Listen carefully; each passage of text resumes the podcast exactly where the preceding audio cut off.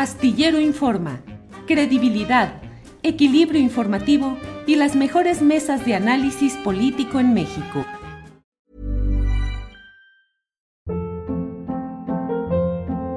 Hold up. What was that? Boring. No flavor. That was as bad as those leftovers you ate all week. Kiki Palmer here, and it's time to say hello to something fresh and guilt-free. Hello Fresh. Jazz up dinner with pecan-crusted chicken or garlic butter shrimp scampi. Now that's music to my mouth. Hello Fresh. Let's get this dinner party started. Discover all the delicious possibilities at hellofresh.com. There's never been a faster or easier way to start your weight loss journey than with PlushCare. PlushCare accepts most insurance plans and gives you online access to board-certified physicians who can prescribe FDA-approved weight loss medications like Wigovi and Zepbound for those who qualify. Take charge of your health and speak with a board-certified physician about a weight loss plan that's right for you. Get started today at plushcare.com slash weight loss. That's plushcare.com slash weight loss. plushcare.com slash weight loss. Astillero Informa, credibilidad, equilibrio informativo y las mejores mesas de análisis político en México. La una de la tarde con un minuto y ya estamos en Astillero Informa en este lunes 21 de junio de 2021. Como siempre, muchas gracias por acompañarnos en este proyecto periodístico con credibilidad que le lleva información, análisis y debate. Gracias por acompañarnos y créanos que es un día cargadito de información. Para empezar, sustituye el presidente de México a eh, su secretaria de la Función Pública, Irma eh, Heréndira Sandoval Ballesteros. Es sustitución, no es renuncia ni destitución. La sustituye y en su lugar entra un hombre con 48 años de experiencia en el servicio público, que es eh, ni más ni menos que el maestro Roberto Salcedo Aquino, quien hasta hoy ha sido subsecretario de Fiscalización y Combate a la Corrupción. El programa de este día lo hemos titulado con dos palabras iniciales, oleaje guerrerense, porque debo decirle que esto proviene pues de las aguas enturbiadas, complicadas del proceso electoral guerrerense desde eh, cuando se iniciaba eh, el arranque de la precandidatura de mm, Félix Salgado Macedonio, se hablaba de que eh, un grupo político en el cual participaría Irma Heréndira, su propio hermano, que ahora es diputado federal electo por Guerrero, pues habrían jugado las contras o habrían obstruido el proyecto de empujar a Félix Salgado Macedonio. Cierto o no, el oleaje guerrerense tan anunciado llega en estos momentos hasta la Secretaría de la Función Pública, donde sustituyen a Irma Heréndira, quien pasará a eh, lugar original dentro del Instituto de Investigaciones de la UNAM. De esto vamos a tener toda la información. Y mire, tenemos ya un video que preparó nuestra compañera eh, Adriana Buentello con parte de lo que dijo hoy el presidente de la República en una conferencia, en, una, en un video transmitido hace minutos. Adelante, por favor, Andrés. Quiero informar al pueblo de México, a todos ustedes, que he tomado la decisión de llevar a cabo un cambio en la Secretaría de la Función Pública. Va a dejar la Secretaría Irmeréndira Sandoval, que está aquí con, nosotros, y va a ocupar eh, la Secretaría Roberto Salcedo, que también está aquí con nosotros. Eh, a Irmerendia le agradecemos mucho por su apoyo. Ella es eh, una mujer de lucha por la justicia, por la democracia. Fue muy importante su colaboración en el inicio del gobierno, sobre todo en lo que eh, se le encargó el combate a la corrupción y la aplicación de una política de austeridad republicana de Estado y cumplió cabalmente. Pero estamos entrando a una etapa nueva y vamos a llevar a cabo. Pues, de lo más relevante en nuestros últimos 5 o 10 minutos de, pues para iniciar ya el programa previo, Julio, mucha información alrededor de este tema que más adelante platicaremos en la mesa de las mosqueteras, Julio, pero destacar que en este caso la eh, pues ya saliente secretaria eh, de la Función Pública anunció que va a regresar eh, pues a la máxima casa de estudios en este video precisamente eh, comentó que iba a regresar a la UNAM, así que pues eh, Julio dijo que eh, como directora, que el, presidente la conoció como directora del Laboratorio de Documentación y Análisis de la Corrupción y la Transparencia de la UNAM, que es a donde, dijo, a donde vuelvo con agradecimiento profundo a esa máxima casa de estudios. Julio, así que pues como lo mencionabas ya, se había rumorado mucho en torno a la salida de la secretaria de la saliente secretaria de la Función Pública Irmeréndira Sandoval. Sí, así es, Adriana. La verdad es que todo esto es parte del proceso accidentado de la postulación de Morena a la candidatura al gobierno de Guerrero, que finalmente ganó Morena, no con el precandidato deseado originalmente, que era Félix Salgado Macedonio, pero sí con su hija Evelyn Salgado, en un proceso pues sumamente controvertido, Adriana, como lo dimos a conocer en su momento, lo analizamos y lo comentamos, y desde entonces se habló acerca de esta presunta animadversión de Pablo Amílcar Sandoval, quien era otro de los aspirantes a ser el candidato a gobernador de Guerrero, eh, quien habría eh, impugnado y obstruido, según las versiones que se dieron a conocer en los pasillos políticos, ahora pasillos cibernéticos, eh, acerca de este tema de la presunta obstrucción que se hizo a la candidatura original de Félix Salgado Macedonio. Lo cierto es que esas previsiones, esos vaticinios se cumplieron, ha salido ya Irma Heréndira Sandoval, el grupo de los puros, así llamado, el grupo más radical, más um, eh, duro y rudo en la defensa de los intereses o las propuestas superiores de la 4T, pues sufre una pérdida eh, notable con la salida de Irma Heréndira Sandoval, que como bien sabemos es compañera de vida de John Ackerman, otro de los miembros del grupo, em, de un grupo que siempre ha estado clasificado dentro del segmento más duro, más radical, del conglomerado, del Frente Amplio, de lo que es la llamada cuarta transformación. Pero bueno, daremos eh, información conforme vaya saliendo eh, Adriana y comentaremos esto en la mesa de las mosqueteras y por favor eh, la información del día, que también hay mucha, muy interesante. Adriana Buentello, por favor.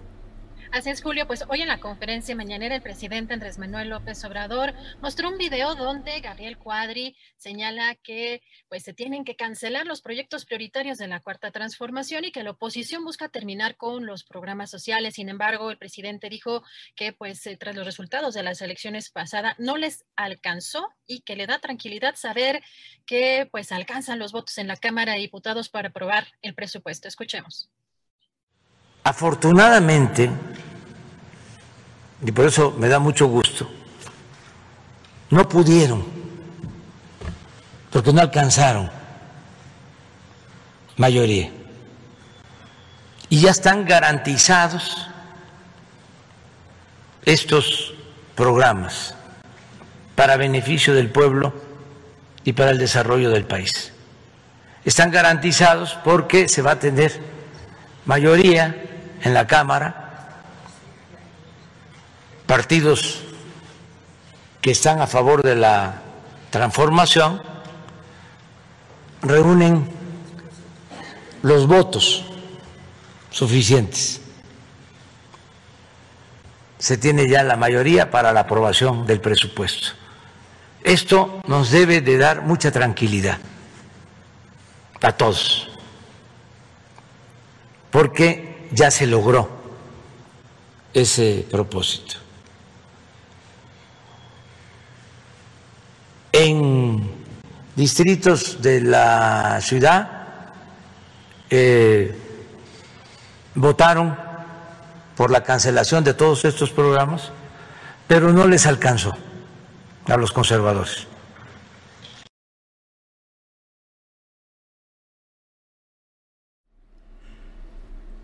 Bueno, pues eh, mucha información, mucha información muy interesante. El pasado viernes eh, hablamos acerca, a detalle, hablamos acerca de este documental que está eh, por ser lanzado por Netflix. el 15 o el 14 de julio es el día en que está anunciado su estreno, que es un documental que se denomina Red Privada, ¿Quién mató a Manuel Buendía? Quedamos desde entonces de platicar hoy con dos eh, reporteros a quienes admiro en su ejercicio profesional y a quienes considero además dos de los eh, periodistas más enterados, más conocedores de los entretelones de lo que sucedió con el caso del famoso periodista Manuel Buendía, autor de la columna periodística Red Privada, que fue asesinado el 30 de mayo de 1994 eh, en un en un suceso que más tarde, años después, fue adjudicado eh, como autoría intelectual de quien estaba al frente de la Dirección Federal de Seguridad, que dependía de la Secretaría de Gobernación, a cuyo frente estaba Manuel Bartlett. Así que me da mucho gusto saludar en esta ocasión a mis compañeros periodistas. Don Rogelio Hernández López, buenas tardes. ¿Cómo te va, querido no hermano? Pues aquí dándole al, al, al, al aquí al, asunto de medio merolico aquí en, en YouTube. Eh, José Reveles, Pepe Reveles, buenas tardes. Pepe está peleando ahí contra... Don, don José Reveles, ¿nos escucha? Pepe, pon tu, tu microfonito. Pepe, Pepe. Estamos. Ah, ahí estamos. Así es, Pepe, buenas tardes. Muy buenas tardes. Gracias, ya estamos al aire, ya estamos conectados, Pepe, muchas gracias. Gracias a ti. Gracias. Eh, Rogelio, pues estamos, eh, leí un texto tuyo donde decías que era una derrota para el periodismo el que no se realizara el acto eh, anual de recuerdo de recordar lo sucedido con el periodista Manuel Buendía, asesinado un 30 de mayo. Hoy a estas alturas te pregunto, Em, ¿Qué hay sobre este caso? ¿Quedó en la maraña burocrática? impunidad en el fondo, aunque hayan estado presos José Antonio Zorrilla y Rafael Moro, los autores intelectual y material, ¿quedan más responsabilidades políticas por atribuir en este caso, Rogelio? Eh, yo no sé, yo lo que sigue está lo que sí está muy pendiente es que tengamos, tenemos que saber algunas cosas que quedaron en el aire, como por ejemplo el acuerdo que hizo el entonces procurador de la Ciudad de México, este, Ignacio Morales Lechuga, con José Antonio Zorrilla Pérez para que se entregara. Este, lo que se dijo entonces es que el, el pacto que hicieron es que Zorrilla se entregaba sin mayores problemas, que no iba a hablar nada de lo que conocía del aparato político y de los delitos en el aparato político de gobierno, a cambio de que le respetaran sus propiedades y le respetaran a su familia. Después de todos estos años, lo que vemos es que le respetaron sus propiedades, le respetaron a su familia y Zorrilla no habló de nada y no ha querido dar entrevistas. Este, después de eso, entrevistas bien hechas, porque lo que ha querido es comprar declaraciones, es comprar que le difundan declaraciones para su beneficio, pero eso no nos ayuda para la información. Esa es una de las cosas que están silenciadas y por ahí lo que corre, siempre está corriendo, especulando de que Manuel Bartlett tiene algo que ver este, pero esas son de las cosas que como periodistas no pudimos probar, más que Manuel Bartlett investigaba a José Antonio Zorrilla Pérez con dos de sus este, amigos cercanos que también eran investigadores y policías, este, y a los dos los mataron. El nombre que me recuerdo muy bien es a José Luis Esqueda, que también estaba llamado para ser de la policía política, al mismo tiempo que Zorrilla que se conocían entre ellos se supo que investigaba a Zorrilla y después lo mataron. Fingieron que había sido un, asesinato aquí en la Ciudad de México, pero algunas averiguaciones policíacas decían que había sido en la carretera a Cuernavaca. Entonces por ahí hay un montón de, de, cosas obscuras que no se saben, pero lo fundamental que a nosotros nos preocupa era el asunto que si no se esclarecía plenamente y no se hacía justicia plenamente el caso de, de Manuel Buendía Tellizquerón, es que iban a crecer los crímenes y las agresiones contra periodistas. Eh, también por eso, y pues ya vemos el resultado, ¿no? Estamos mucho peor, 20 veces peor que antes cuando el periodo en que trabajaba Zorrilla, digo, este Manuel Buendía y otros periodistas, empezando a revelar cosas duras como lo del narcotráfico. Bien, gracias Rogelio. Eh, José Reveles, mm, ¿quedan responsabilidades políticas o judiciales en el caso Buendía? ¿Es un caso cerrado? ¿Y qué tanto mm, lo que se sabe alcanza o afecta al personaje Manuel Bartlett? Bueno, en realidad lo que tenemos que hacer memoria es que eh, hubo un libro escrito por Miguel Ángel Granados Chapa, su libro póstumo, en donde llamó al asesinato de, de Buendía como el primer crimen de la narcopolítica mexicana. Ahí se inicia la narcopolítica. Es una cuestión de ajuste de memoria porque eh, digamos que esto ocurrió, el crimen, en mayo del 1984 y unos meses después estábamos hablando, y lo acaba de recordar el proceso muy recientemente, las reuniones de altas autoridades mexicanas con eh, personajes del narcotráfico, sobre todo el cártel de Guadalajara en aquellas épocas, para planear, dice la nota de eh, procedente de Estados Unidos, eh, reproducida por Jesús Esquivel, para planear el secuestro y asesinato del agente de la DEA, Enrique Camarena Salazar. Y el piloto mexicano, eh, este, eh, se me fue ahorita el nombre, perdón, este, que eh, tiene que ver con cómo se desarrolla esa simbiosis entre autoridades y narcotráfico.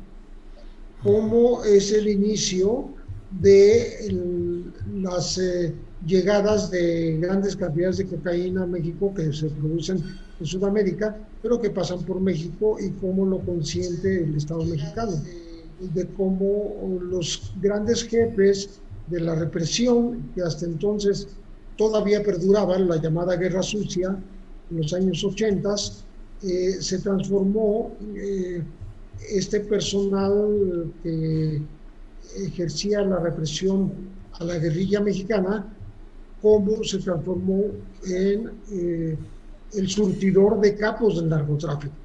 Empezando por Miguel Ángel Pérez Gallardo, por supuesto. Ya entonces eh, había el empleo de credenciales de la Dirección Federal de Seguridad en tiempos de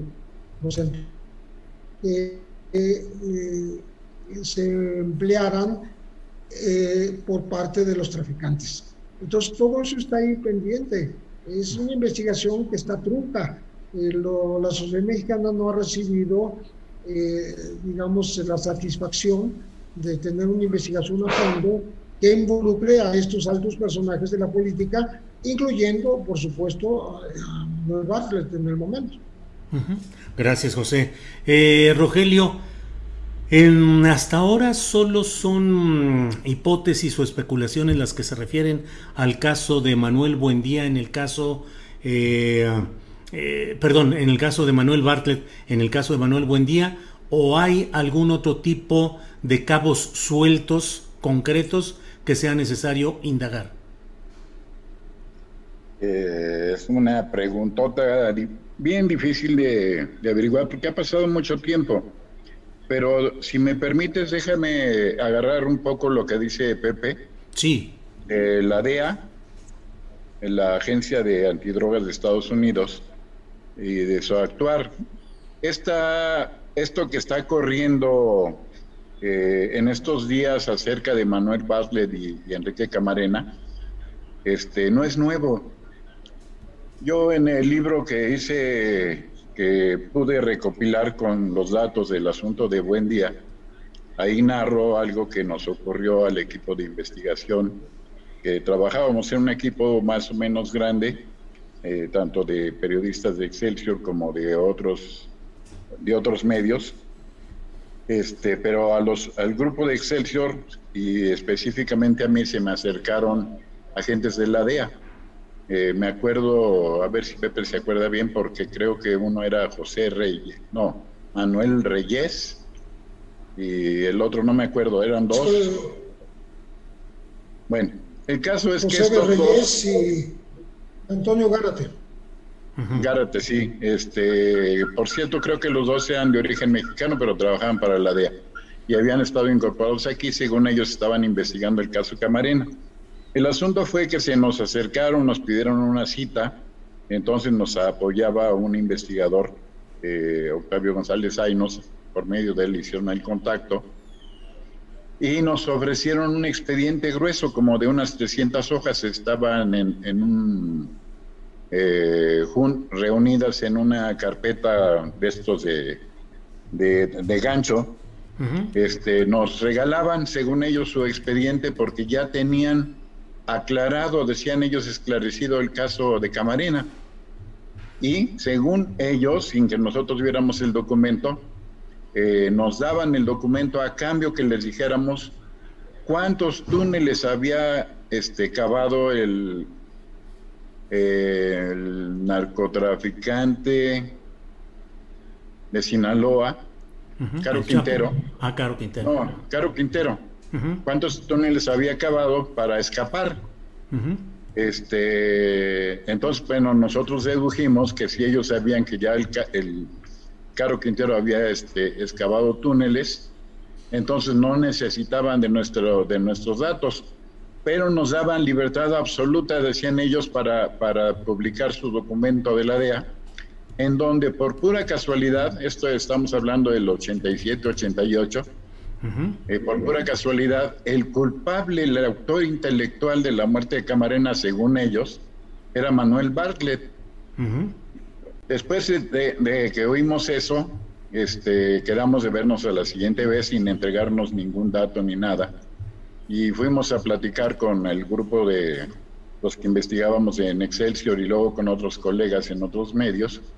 Y, este, y era clarísimo la intención de la DEA, que era quemar a uno de los precandidatos a la presidencia más fuertes, que era Bartlett. Ahí empezó la leyenda, en ese caso, de que Manuel Bartlett también tenía que ver con la muerte de Camarena, como ahora lo, lo hacen, lo reviven. Fueron mentiras, y nosotros lo, lo supimos bien porque yo mismo fui a Los Ángeles a hacer las entrevistas con estos tipos ya formalmente, como agentes de la DEA, este, y finalmente no, no me dijeron nada, pero sí trataron de detenerme allá y trataron de ofrecerme que yo fuera testigo o algo así por el estilo, para que declarara en contra de Manuel Butler y de, presuntos este, autores de, eh, intelectuales de la muerte de Camarena. Así trabaja la DEA. Eso quedó, está escrito en el libro este de Zorrilla, que, hicimos el, sobre el caso Buen Día, y son de las cosas que, este, que tenemos que entender que son parte de jugadas políticas de gobiernos o de agencias este, extranjeras para intervenir en, asuntos propios de México. Pero ahí va a estar, ahí va a estar, y Bartlett nunca ha querido hablar, algunos lo hemos este, enfrentado, yo mismo lo enfrenté en una reunión de, de educadores después, donde él era secretario de Educación. Por alguna razón del destino, yo estaba de enviado de Excelsior a, a Tailandia a una reunión mundial de educadores, de secretarios de Educación, y fui con ese fin específico de toparlo allá, sentarme con él, presionarlo para que hablara, que me dijera del caso Buen Día sobre todo, y no logré nada. No logré nada y hasta llegar acá otra vez este, lo volví a enfrentar cuando antes de que dejara de ser la secretaria de Educación y tampoco logré ninguna información que no supiera. Lo más que me, aclaró fue que él investigaba a Zorrilla y por eso mataron a sus subordinados. Eso fue lo único que yo pude esclarecer.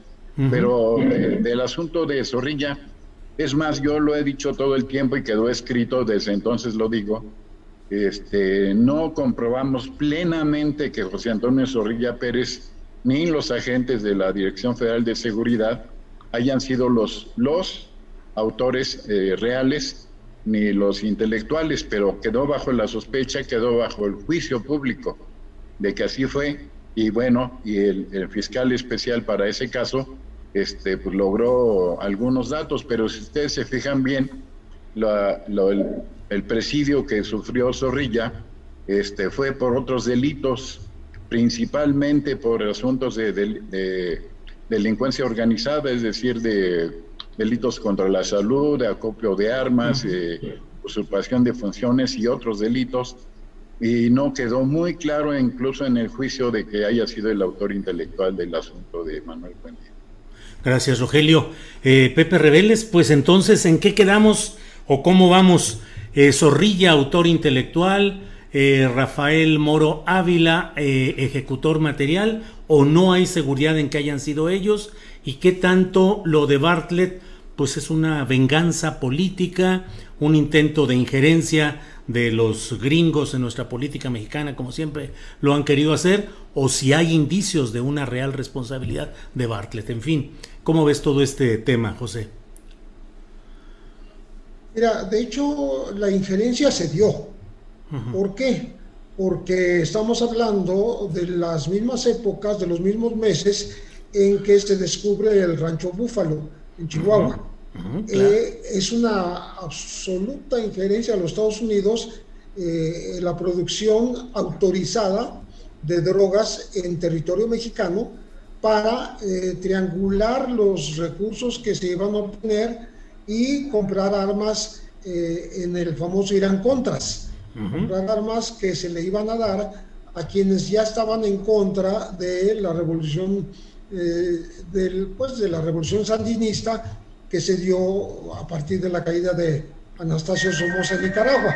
Entonces, esto, esto es, este, es absolutamente histórico eh, y que involucró eh, dinero que se trianguló para ayudar a esta contrarrevolución. Y se hizo en territorio mexicano, esta producción de droga. Estamos hablando del famoso rancho Búfalo que estaba en Chihuahua y que se descubre a finales del 84, unos meses después del asesinato de Buendía, y que da eh, justamente, eh, tiene que ver después con eh, el secuestro y asesinato del agente de la DEA, de la Agencia Antidrogas estadounidense, Enrique Camarena Salazar, y del mexicano Alfredo Zavala Velar. Entonces, todo está involucrado. es, un, es un manejo internacional en el que se que se vio envuelto el propio Manuel Buendía, que descubrió eh, cómo había estos lazos que involucraban a la Dirección Federal de Seguridad.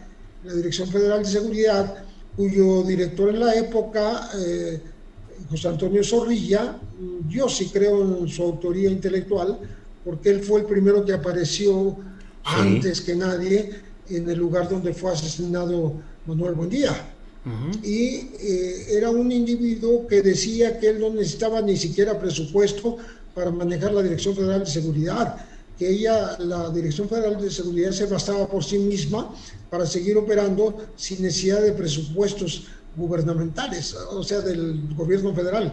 Esto da el, el tamaño del personaje y el tamaño del, del involucramiento del narco en el gobierno mexicano.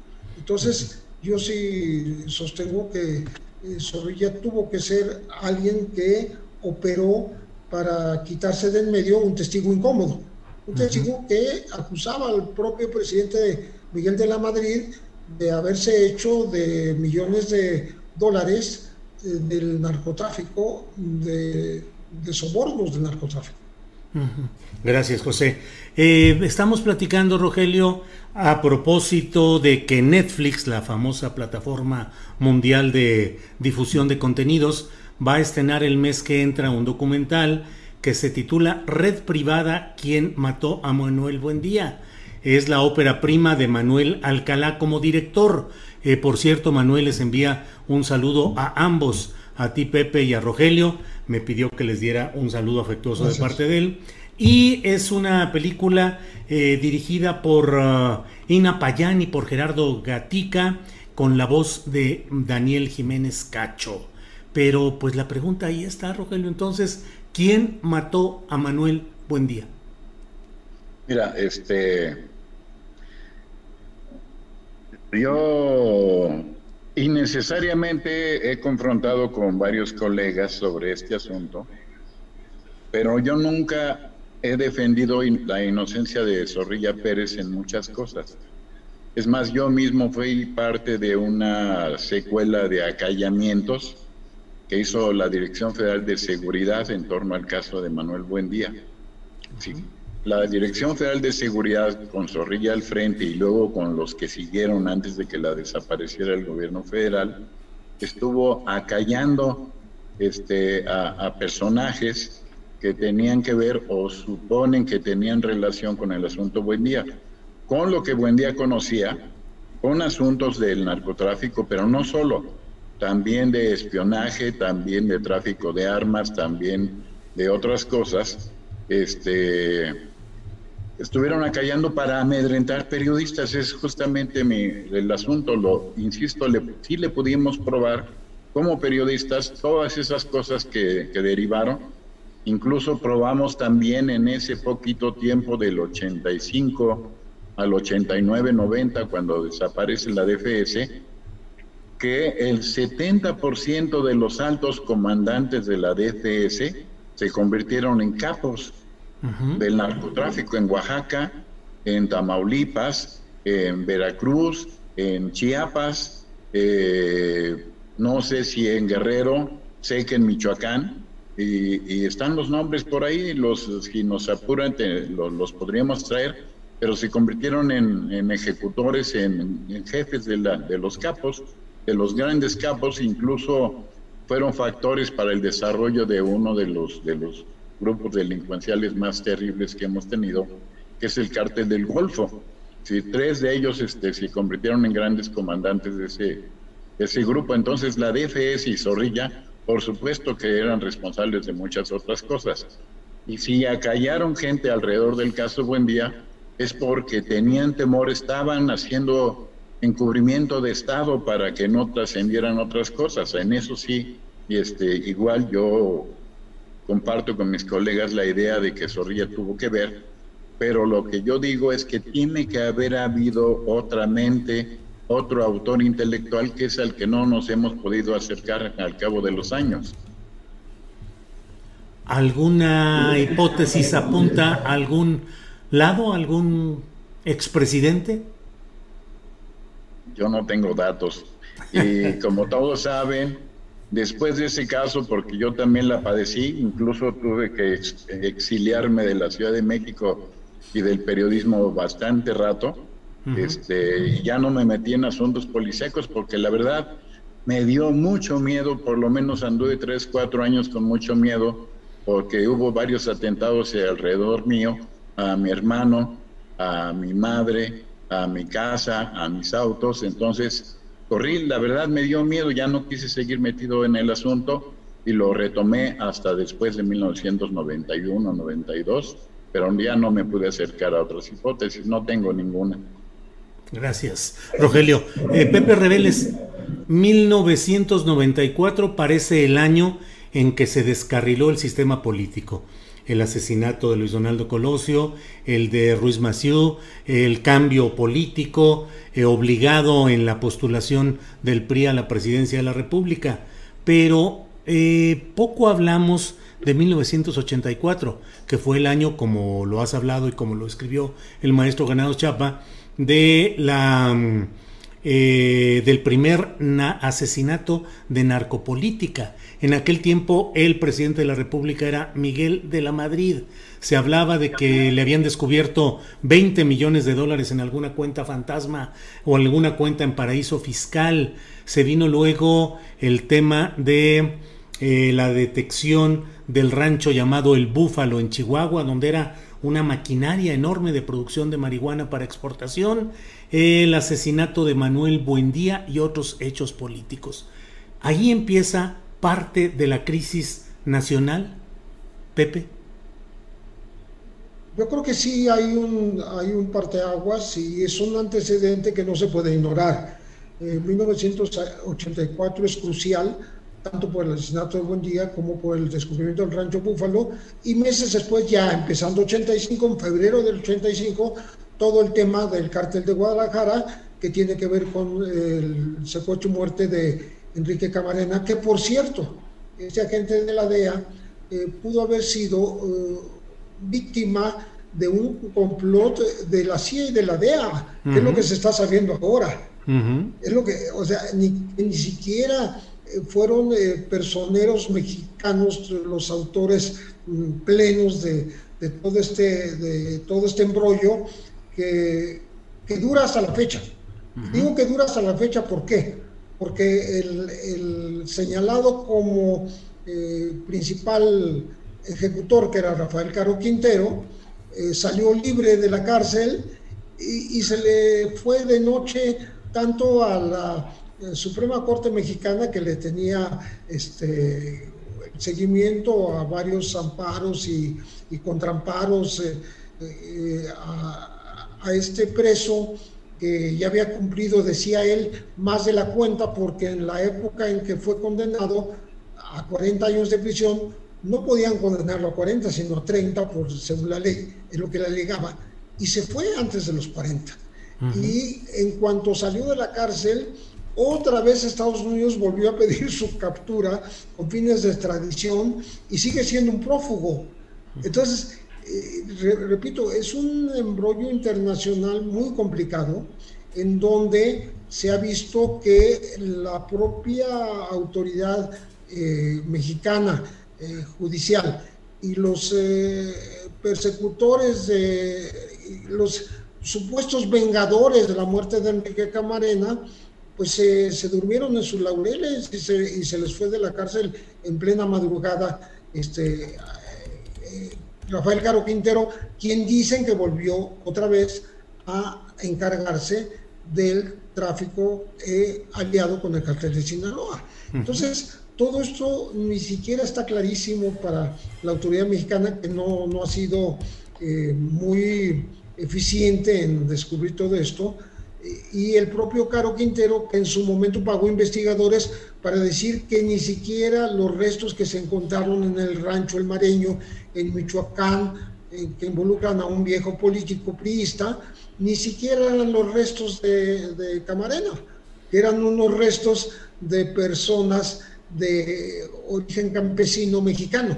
Entonces, todo esto está por eh, revelarse. No sé si la serie de Netflix va a dar pistas sobre el asunto, pero es un, es un caso pendiente, como muchos casos pendientes de la propia Guerra Sucia Mexicana, en donde hay eh, más de 1.500 eh, personajes de la, de la sociedad que decidieron irse a la guerra contra el gobierno con las armas y que no se sabe dónde quedaron. Esos desaparecidos no se sabe dónde quedaron. Entonces, creo que son varios pendientes.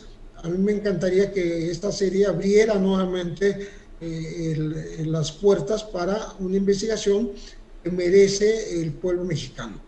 O sea, no tenemos verdad, no tenemos memoria, no tenemos justicia para, para, esto que es mucho más grave que solo la muerte de un periodista, que solo la muerte de un agente de la DEA, sino es la, la persecución a, a, a muerte contra todos aquellos que fueron opositores al gobierno, ya sea opositores armados o opositores pacíficos, pero de todas maneras cayeron como víctimas propiciatorias de esta llamada eh, guerra social. Bien, pues muchas gracias a ambos. Rogelio Hernández López, José Reveles, por esta oportunidad de seguir preguntándonos qué pasó en ese episodio histórico, seguir indagando y seguir removiendo recuerdos y evidencias para poder entender mejor lo que sucede, como ya lo ha dicho Rogelio, eh, la situación de los periodistas mexicanos después del asesinato de Buendía es infinitamente peor. Rogelio, muchas gracias por esta oportunidad de platicar contigo. La orden. Gracias. Eh, José Reveles, muchas gracias. Buenas tardes. Gracias, Julio, y saludos, Rogelio. Saludos, Pepe. Que estén bien ambos. Muchas gracias y buenas tardes. Gracias. Bien, pues em, muchas cosas que vamos a, a, estar platicando y analizando sobre temas uh, del pasado, pero que definen nuestro presente. Bien, vamos uh, a seguir conforme a nuestra programación y tenemos ya en unos segunditos, vamos a hablar con Jacaranda Correa. Como usted sabe, ella es periodista, conductora de Canal 22 y semana a semana nos hace el favor de remover neuronas y materia gris de quienes escuchamos con sus planteamientos, preguntas y análisis que siempre nos dejan reflexionando y preguntándonos eh, sobre este tipo de temas. Jacaranda Correa, buenas tardes. Hola, querido Julio, ¿cómo estás? Buenas tardes, ¿cómo inicia tu semana? Bien, afortunadamente, afortunadamente, ya esperando que ya pronto sea viernes. No, no es cierto. Bien, bien todo. Tú, Jacaranda. Todos estamos esperando que sea viernes, sí, este, sí, sí. no te preocupes, ¿eh? Sí, sí, con, sí. Con, con, tantas cosas que tenemos encima, bueno, me dio mucha risa que dices que les muevo las neuronas y todo eso. Pues, ¿cómo no? ya me imaginaba yo así haciendo un, un acto acá de psicomagia o una cosa así. Así es que dinos hoy de qué nos vas a hablar, Jacaranda, por favor.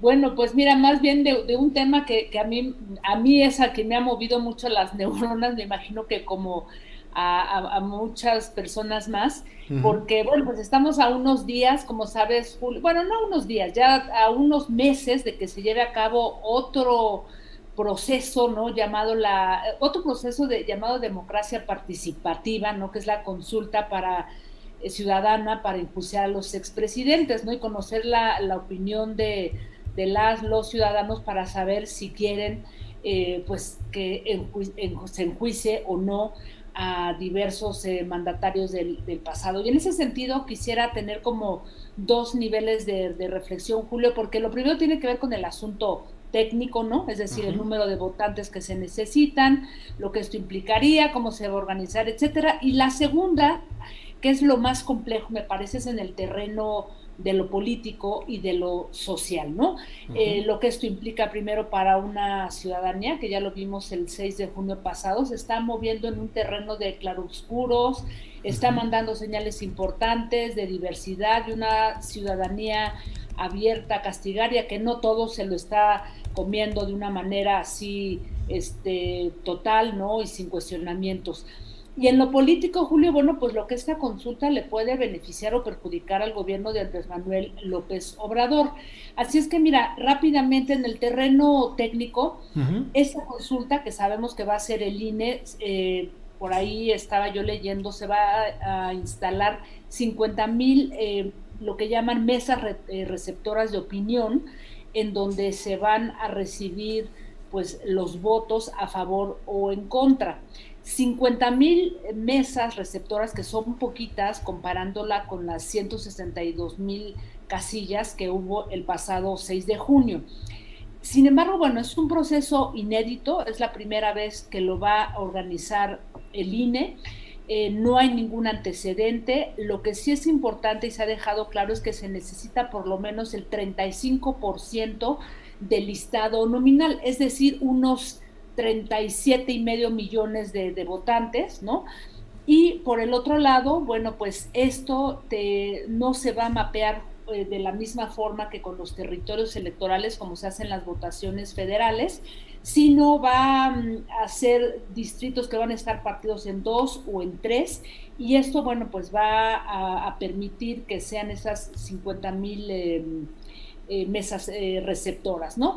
Eh, no se puede hacer propaganda por parte de ningún partido político y tampoco el presidente desde la mañanera puede hacer llamados a que eh, la gente vote o no vote, ¿no? Uh -huh. Entonces, digamos que esto en términos técnicos, recordemos que la pregunta que inicialmente se había propuesto fue modificada por la Suprema Corte de Justicia y la pregunta quedará como estás de acuerdo en que se lleven a cabo acciones con apego al marco legal para esclarecer las decisiones políticas tomadas en el pasado por los actores políticos y garantizar la justicia y derechos de las posibles víctimas?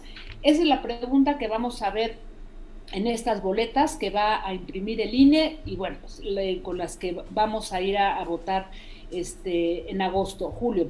Ahora bien, en el terreno político y social, que creo que ahí es en donde viene lo sabroso y lo complejo de este tema, ¿no?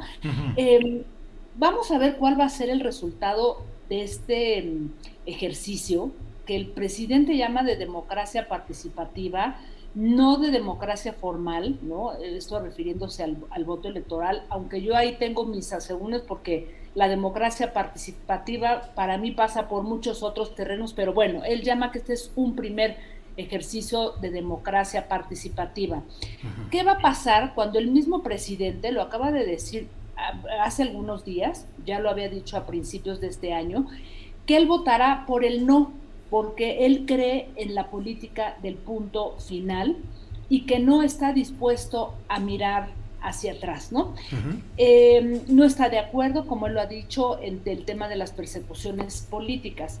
Pero aquí se dan muchas preguntas, Julio, porque si bien sabemos que el presidente teje de manera muy fina, es muy hábil, ciertamente está intentando todo el tiempo de de hacer esta separación de los poderes, ¿no? De, de, no interferir en ciertas cosas y sobre todo de no sumar a pues algo tan complejo como puede ser el juicio a un expresidente, pues la pregunta es cómo lo va a tomar la ciudadanía cuando el presidente dice yo no voy a votar, yo no estoy de acuerdo, yo soy partidario de la política del punto final.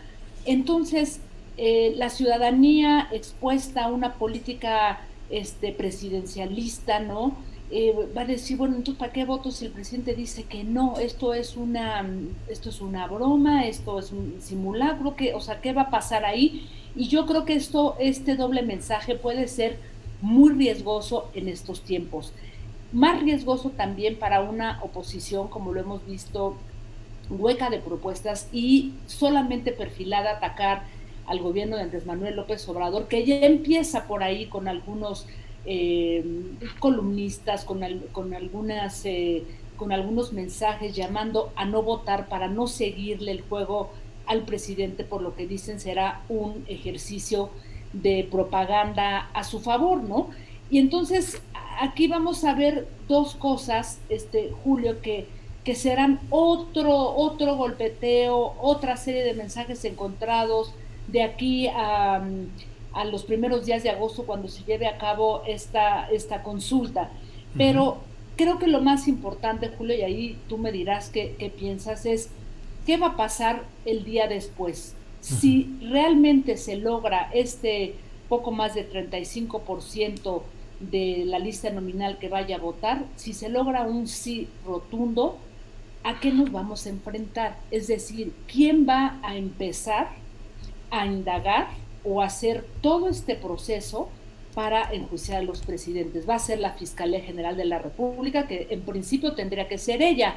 Va a ser la UIF, o sea, cuál va a ser el papel de, del Congreso. En fin, yo creo que quedan muchas preguntas en el aire, este Julio, y más que hacer un llamado a votar masivamente, creo que tendríamos que perfilarnos en, eh, preguntarnos quiénes van a ser las instituciones encargadas de darle seguimiento a la exigencia ciudadana de decir, sí, queremos que se enjuicien a estos presidentes, Julio. Así es que no sé cómo lo ves, pero creo que hay muchísimas preguntas todavía sobre el aire y quiénes son, pues digamos que los actores involucrados en el día después, Julio.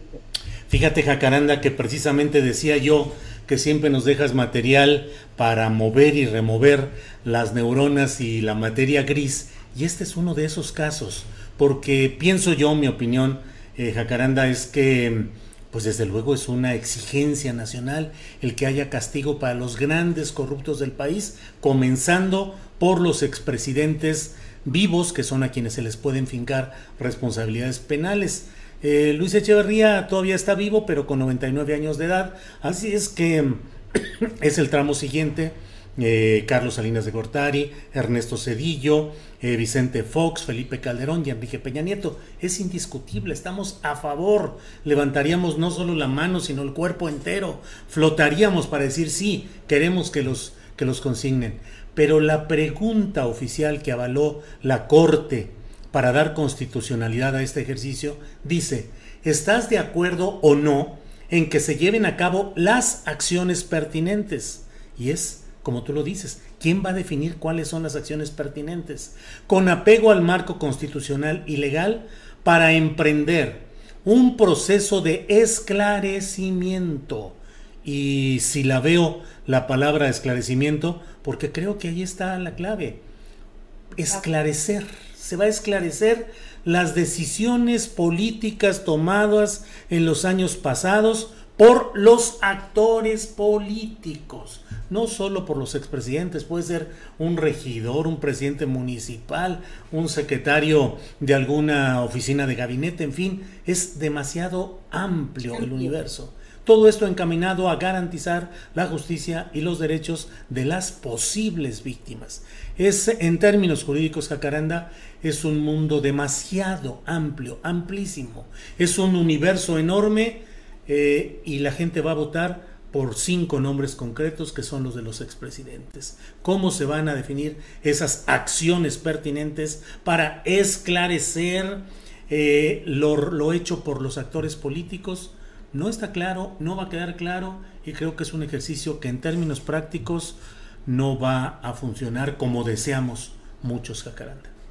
Así es, y lo, y lo que va a suceder, Julio, es que va a ser otra vez un arma de, disputa este, en la arena política por parte de la oposición, Julio, al decir, ya ven, esto es, esto es un juego, esto es una farsa, este, el presidente juega con la ciudadanía, entonces por eso yo decía este, que si esto va a jugar a favor o en contra de, este gobierno, ¿no? Porque como tú dices, hay muchísimas preguntas, es una, es una pregunta muy abierta, ciertamente, pero ¿a quién va a beneficiar todo esto, no, Julio? Así es que vamos a, a esperar y veamos en el curso de estos meses eh, quién levanta la mano y dice por aquí vamos a empezar, ¿no? Porque todavía esto es muy, muy abierto y muy ambiguo, Julio. Así es. Jacaranda, pues como siempre, muchas gracias por tu participación, por tu opinión. Gracias a Jacaranda Correa la removedora de neuronas. Gracias, Jacaranda. Eso sí, eso sí ya me dio risa la, la removedora. De... un licuado de neuronas. Gracias, Jacaranda. Gracias, querido Julio. Hasta luego. Hasta pronto. Hasta pronto.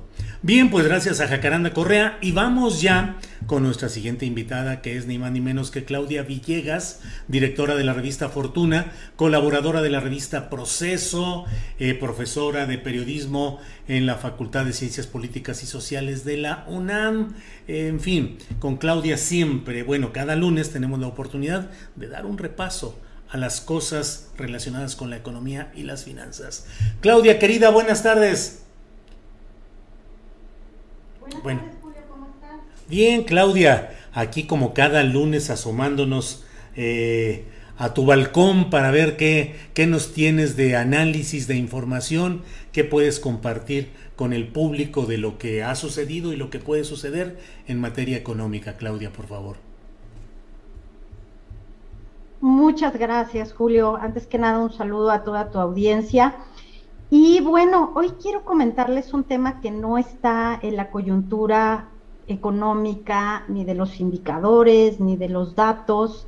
Eh, normalmente buscamos acercarnos a la coyuntura eh, de la información que está moviendo a la economía, pero este tema de los medicamentos, Julio, que ocupa pues una gran parte del presupuesto de las compras públicas, pues es un tema que se está complicando de una manera bastante preocupante.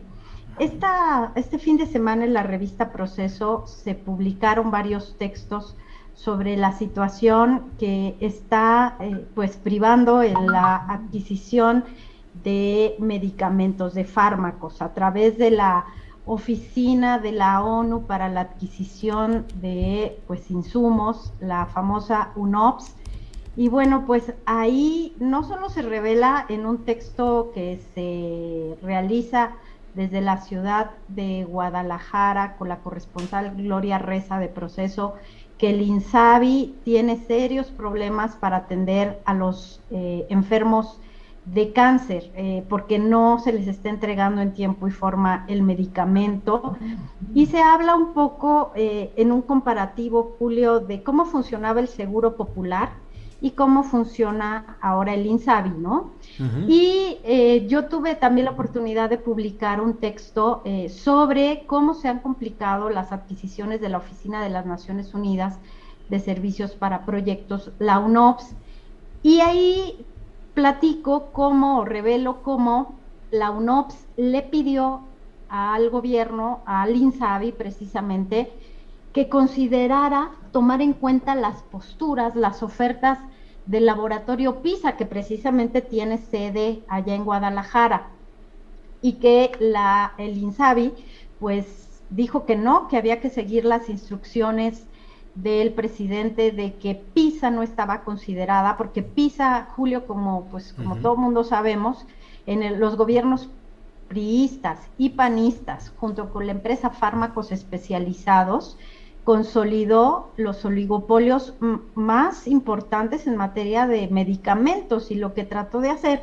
el gobierno del presidente López Obrador, o lo que ya ha hecho, es desmantelar esa fuerza eh, de venta que tienen tanto PISA como fármacos especializados, que por cierto, Julio, ya también se declaró en quiebra y que PISA ahora pues presentó sus ofertas, fíjate, y confirma esta hipótesis de que los laboratorios y los distribuidores, Julio, están jugando a las vencidas con el gobierno y que en el fuego cruzado están los enfermos de padecimientos oncológicos, Julio. Qué terrible todo esto que platicas, porque ciertamente uno de los puntos críticos en una parte de la percepción social respecto al gobierno federal, la Administración Pública Federal, pues es este problema del desabasto de medicamentos, que tiene como gran contexto, Claudia, pues el hecho de los contratos onerosos o que se consideran demasiado ventajosos para los productores farmacéuticos y ante los cuales el gobierno eh, federal ha pretendido pues eh, llevar medidas de eh, honestidad, anticorrupción, pero mientras tanto el problema concreto es que la gente sigue padeciendo la falta de medicamentos en varias enfermedades graves. Pero finalmente, ¿cómo se podría y para cuándo crees que se podría resolver todo este problema, Claudia Villegas?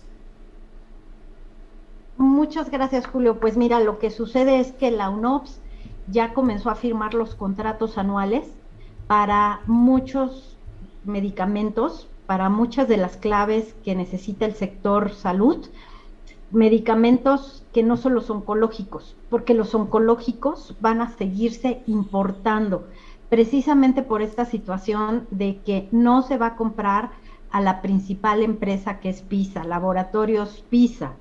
Y también ahí en el reportaje de proceso me da muchísima pena, pero hay, y se confirma, hay un hilo conductor entre los grupos de padres, no digo que todos, Julio, y no digo que todos estén, pero sí, Laboratorios PISA está hablando con los padres de familia que, que, paran el aeropuerto, que hacen las manifestaciones. Entonces, esto reafirma lo que te decía de que están jugando a las vencidas. Tengo un hilo conductor con los padres de niños enfermos. Eh, ellos están buscando generar organizaciones eh, que sean donatarias y están obteniendo fármacos por otra parte y mientras tanto siguen presionando mediáticamente al gobierno para que compren a la planta de Pisa. PISA ha tenido tiempo de tener una planta nueva. Julio dicen que es una planta del primer mundo, que está lista, pero que Cofepris no ha dado todos los permisos, todas las licencias.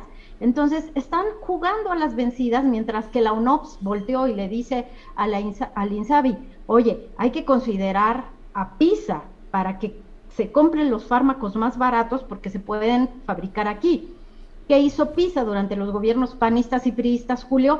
Pues generó un monopolio, un oligopolio, en donde ellos eran los que fabricaban principalmente y desincentivó que otros jugadores nacionales y extranjeros fabricaran fármacos oncológicos. ¿Hasta cuándo terminará esto? Bueno, la UNOPS propone, pero se siguen importando y yo creo que al menos en materia de fármacos oncológicos, Julio, vamos a seguir viendo este problema de que qué tan rápido puedes comprar al extranjero los fármacos que podrías comprar aquí. Claro, entonces se tendría que sentar UNOPS, PISA, el gobierno y establecer nuevas condiciones del juego para que los niños, para que los jóvenes, para que los adultos tengan acceso a estos fármacos, Julio. Híjole, pues eh, Claudia, tema complicado, tema difícil, eh, la salud, los casos graves de salud y el problema de la corrupción que pues es una pelea del gobierno federal el ir tratando de impedir que continúen prácticas de oligopolio, de precios eh, eh, alterados y de contratos beneficiosos solo para unos cuantos, pero pues es un terreno muy complicado. Eh, Claudia Villegas, pues como siempre, muchas gracias por esta oportunidad de platicar contigo y pues ya veremos cómo transcurre esta semana para vernos el próximo lunes, que, Claudia. Sin falta, nos vemos el próximo lunes, Julio. Andamos en cierre de semestre con mucho trabajo, pero con buenos resultados. Con los alumnos han hecho muy buenos reportajes, Julio, y estamos contentos por eso. Ándale, ándale, claro. Este, muy interesante toda esa tarea y estás metida en la calificación de exámenes finales. Estamos precisamente en eso, Julio, pero ya nos vamos a poner muy en orden para podernos ver el próximo lunes, Julio. Y nada más terminar diciendo que no solamente la, fabricación de oncológicos, Julio, tiene ese problema, la distribución es la misma historia. Fármacos especializados, una empresa de José Antonio Pérez Fallar, que también ya se está declarando en quiebra, en concurso mercantil, y que fue una empresa en donde, ¿quién crees que fue el abogado de, fármacos? Nada más y nada menos que Fernando Gómez Montt, que fue secretario de gobernación en el gobierno de Felipe Calderón. Entonces, bueno, yo no justifico al gobierno que esté estirando tanto la liga, pero sus razones tiene para buscar otras opciones que no sean estas distribuidoras que controlaron durante mucho tiempo un negocio en donde vendían fármacos, los financiaban, le pedían a, las, a los laboratorios exclusividades, Julio. La verdad es que estamos a dos fuegos y ojalá que se sienten a, platicar por el bien de los, eh, de los enfermos, Julio. Claudia Villegas, como siempre, muchas gracias y nos veremos el próximo lunes. Gracias y buenas tardes, Claudia. Buenas tardes, Julia. Ahora sí ya me voy. Un abrazo. Adelante. No, gracias, Claudia. Gracias a ti. Bien, pues ha sido Claudia Villegas. Ella es directora de la revista Fortuna, colaboradora de Proceso. Y bueno, vamos a un pequeñito corte comercial y regresamos ni más ni menos que con la mesa de las mosqueteras. Hoy no hay comercial. Hoy no. Pues entonces haré yo un comercialito.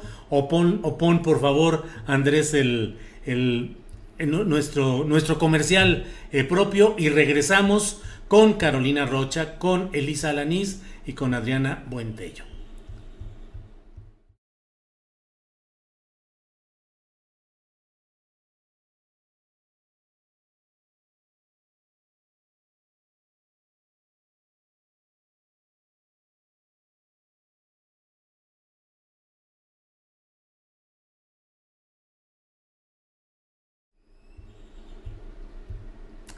Bueno, pues sigue el análisis, el debate, la especulación respecto a lo que ha sucedido en esta salida anunciada, pero bueno, hoy consumada de Irma Eréndira Sandoval, quien ha sido sustituida de la titularidad de la Secretaría de la Función Pública en el Gabinete Federal. ¿Cuáles fueron las razones? Son oleajes procedentes todavía de Guerrero, son las aguas electorales de Guerrero, las que están llegando hasta las oficinas de la Secretaría de la Función Pública.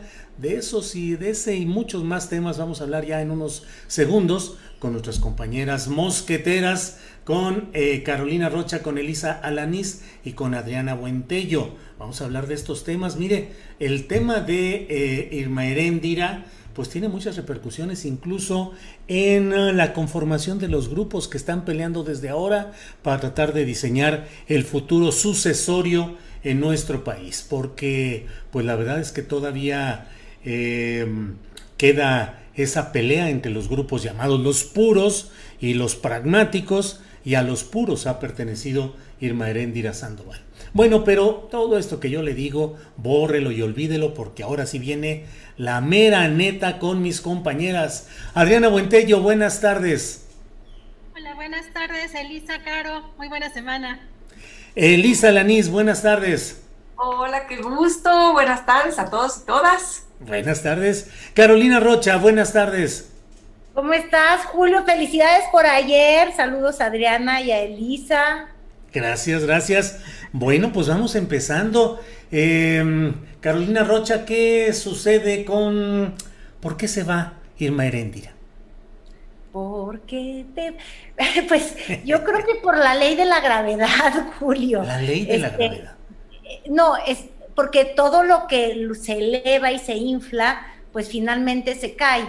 Y yo creo que se había generado mucha expectativa de lo que podía ser esa Secretaría de la Función Pública y la verdad es que pues no, no, no hizo nada muy grandioso. Estaba yo tratando de hacer memoria y hasta recuerdo que alguna vez, este, pues en un golpe de maldad que uno tiene, llegué hasta bautizarla Irma Virgilia Heréndida Sandoval, porque yo no sé si se acuerdan, pero cuando tuvo que investigar las casas de Barlet, como que todo se le descuadró. Cuando fue e investigó lo de este hombre de, Guadalajara que perdió Lomelí, ¿lo recuerdan? Sí, Carlos Lomelí. Las farmacias. Pues también como que se le olvidó la brújula. Y luego ya ni decimos lo que pasó en Guerrero, que tú ya estabas comentando al, al inicio del programa, donde no solamente pues de alguna manera descarrilaron en, yo creo que al menos en la mente o en la historia propia que se ha hecho el presidente Andrés Manuel López porque la contienda de Guerrero, yo creo que él cree que John Ackerman y, ella, que, son pareja y que forman parte de, de, esta izquierda tan pura, como decías, Julio, pues fueron estas manos maldosas, este fuego amigo que descarriló a Félix Salgado Macedonio este, cuando arranca su campaña y se da a conocer que hay acusaciones de violencia sexual, de violación, este, del que era el candidato, pues del presidente Andrés Manuel López Obrador. Y de ahí todos los sucesos que continuaron en, en Guerrero, que pues podría decir, decir, Morena que tuvieron final feliz, pero no, no hubo un final feliz. Este, hay una gobernadora interina o una gobernadora legal, pero todo el mundo tiene la impresión de que será Félix Salgado el, gobernador este, en la sombra y, yo no creo que ese sea un escenario ideal este, para, para, ningún estado de la República. Entonces, este, yo creo que el presidente pues simplemente ya no quiso sostener pues a este grupo que él siente que le dañaron en, lo electoral. Ahora, justo apenas les comento esto y se los dejo a ustedes a la discusión. Lo primero que me doy cuenta al analizarlo es, empecé hablando de los resultados de la exsecretaria, ya es exsecretaria de la función pública, que hasta se le cortaba la voz. Yo pensé que lloraba, Julio, lo pensé, honestamente porque le dio mucha emoción. Ah. Pero bueno, hablé de lo que ella logró, que finalmente sentimos muchas personas que dejó mucho que desear, dada la trayectoria académica que ella tenía, pero en realidad el factor que siento que la sacó del gabinete no tiene nada que ver con lo que hizo, sino, o sea, con lo que hizo en el cargo, sino con la grilla interna de Morena a la hora de las elecciones. Y esto sí me deja pensando y digo, que no la política ya era distinta? bueno, gracias Carolina. Elisa Lanís, ¿Qué sucede? ¿Oleaje procedente desde Guerrero es el que tumba a la secretaria Irma Heréndira Sandoval? ¿Cómo ves el asunto, Elisa? Mar de fondo, Julio, mar, de, fondo. y viene el tsunami. Sí. Híjole, oye, sí, yo creo que es, el, es, el, el mal tiempo que comenzó en Guerrero, que provocó nubarrones, fuertes oleajes y que ahora llega hasta la Secretaría de la Función Pública. Porque al final del día, siendo una secretaría tan importante, la han minimizado en los distintos sexenios y la han utilizado. Bueno, la minimizaron al, al grado de que la iban a desaparecer y recordarán que la reviven justamente poniendo a Virgilio Andrade para que investigue a su jefe, Enrique Peña Nieto, con el caso del tema de la Casa Blanca de Peña Nieto. Y ya sabemos cuál fue el final, lo sabíamos desde un principio. Entonces, a esta secretaría tan importante, con funciones de verdad relevantes, para eh, el funcionamiento administrativo de toda la burocracia, para combate a la corrupción, tiene facultades importantísimas pues la tenían ahí arrumbada y o utilizada políticamente. ¿Y qué es lo que pasa ahora que yo creo que sigue, sigue las turbulencias políticas? Porque no estoy segura que siendo un perfil eh, que mucha gente reconoce, por cierto, a quien quedará enfrente de la Secretaría de la Función Pública, Roberto Salcedo, dicen que es un hombre muy preparado, lleva muchos años de, de carrera, Fíjate, estaba desde Manuel Camacho, pero bueno, luego platicaremos de eso. Oficial mayor de Camacho Solís, eh, Julio. Pero bueno, más allá de esto, es realmente en esa secretaría se va a investigar a Manuel Bartlett. Realmente en esa secretaría se hubiera investigado a Lomelí, bueno, ahora es que ya está siendo investigado con mayor profundidad en otros temas. Hay que ver, hay que ver si realmente van a eh, va a ser una secretaría que investigue a profundidad o será una secretaría que se aboque más al tema administrativo, al tema de carrera, a toda esta reestructura, sin meterse tanto en el ámbito político. ¿Qué perfil, en qué perfil está pensando el presidente? Por lo pronto sabemos que ese perfil muy politizado ya no le gustó, porque la verdadera oposición está dentro de Morena y lo vimos ahora y al parecer pues eso ya generó muchas fricciones y además fue abierto, Julio, fue abierta la oposición de eh, Amílcar Sandoval, el hermano de Meréndira, a Félix Salgado y todos estos señalamientos muy, muy fuertes, abierta la confrontación en las redes, lo podemos revisar desde la semana pasada de, eh, de John Ackerman, el esposo de Meréndira, con eh, Mario Delgado, críticas durísimas, fortísimas la semana pasada, y no se diga a, Monreal, y es gente muy poderosa, Julio, pues están en...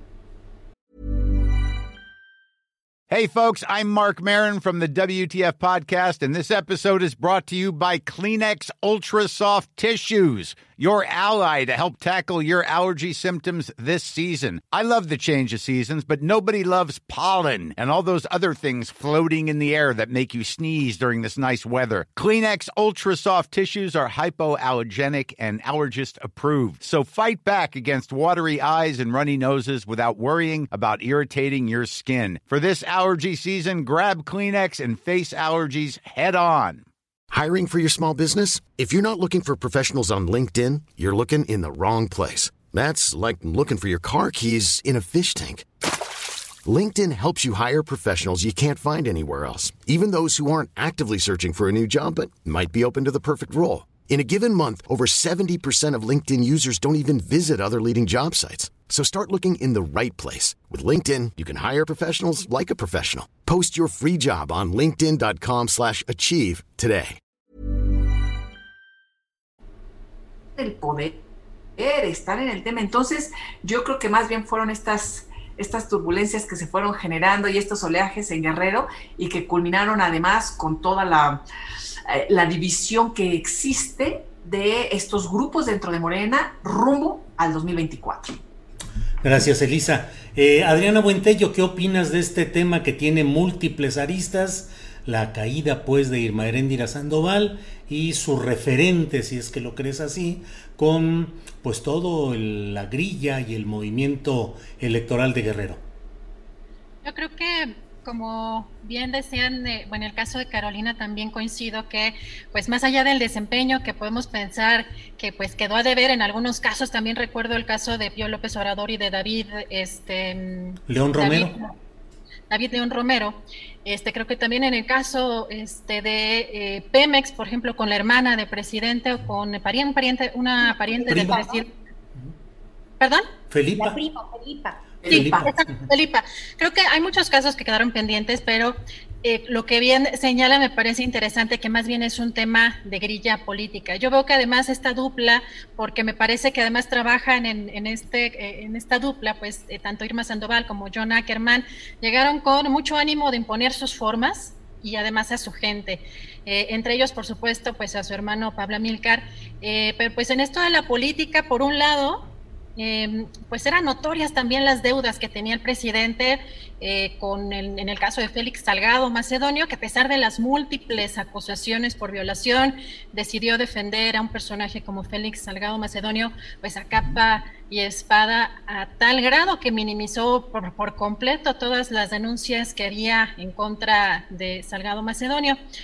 Em, es decir, esta pareja se brincó pues acuerdos políticos, las líneas, eh, las eh, digamos operaciones desde la presidencia y pues intentaron como poner a la mala porque hay que recordar también que pues eh, esta filtración sobre todo de uno de los expedientes de violación pues lo más probable por la información que, que periodística que se tiene este, es que viene de ese lado, ¿no? que vienen estas filtraciones de, eh, pues de, esta, de, este grupo, digamos, político.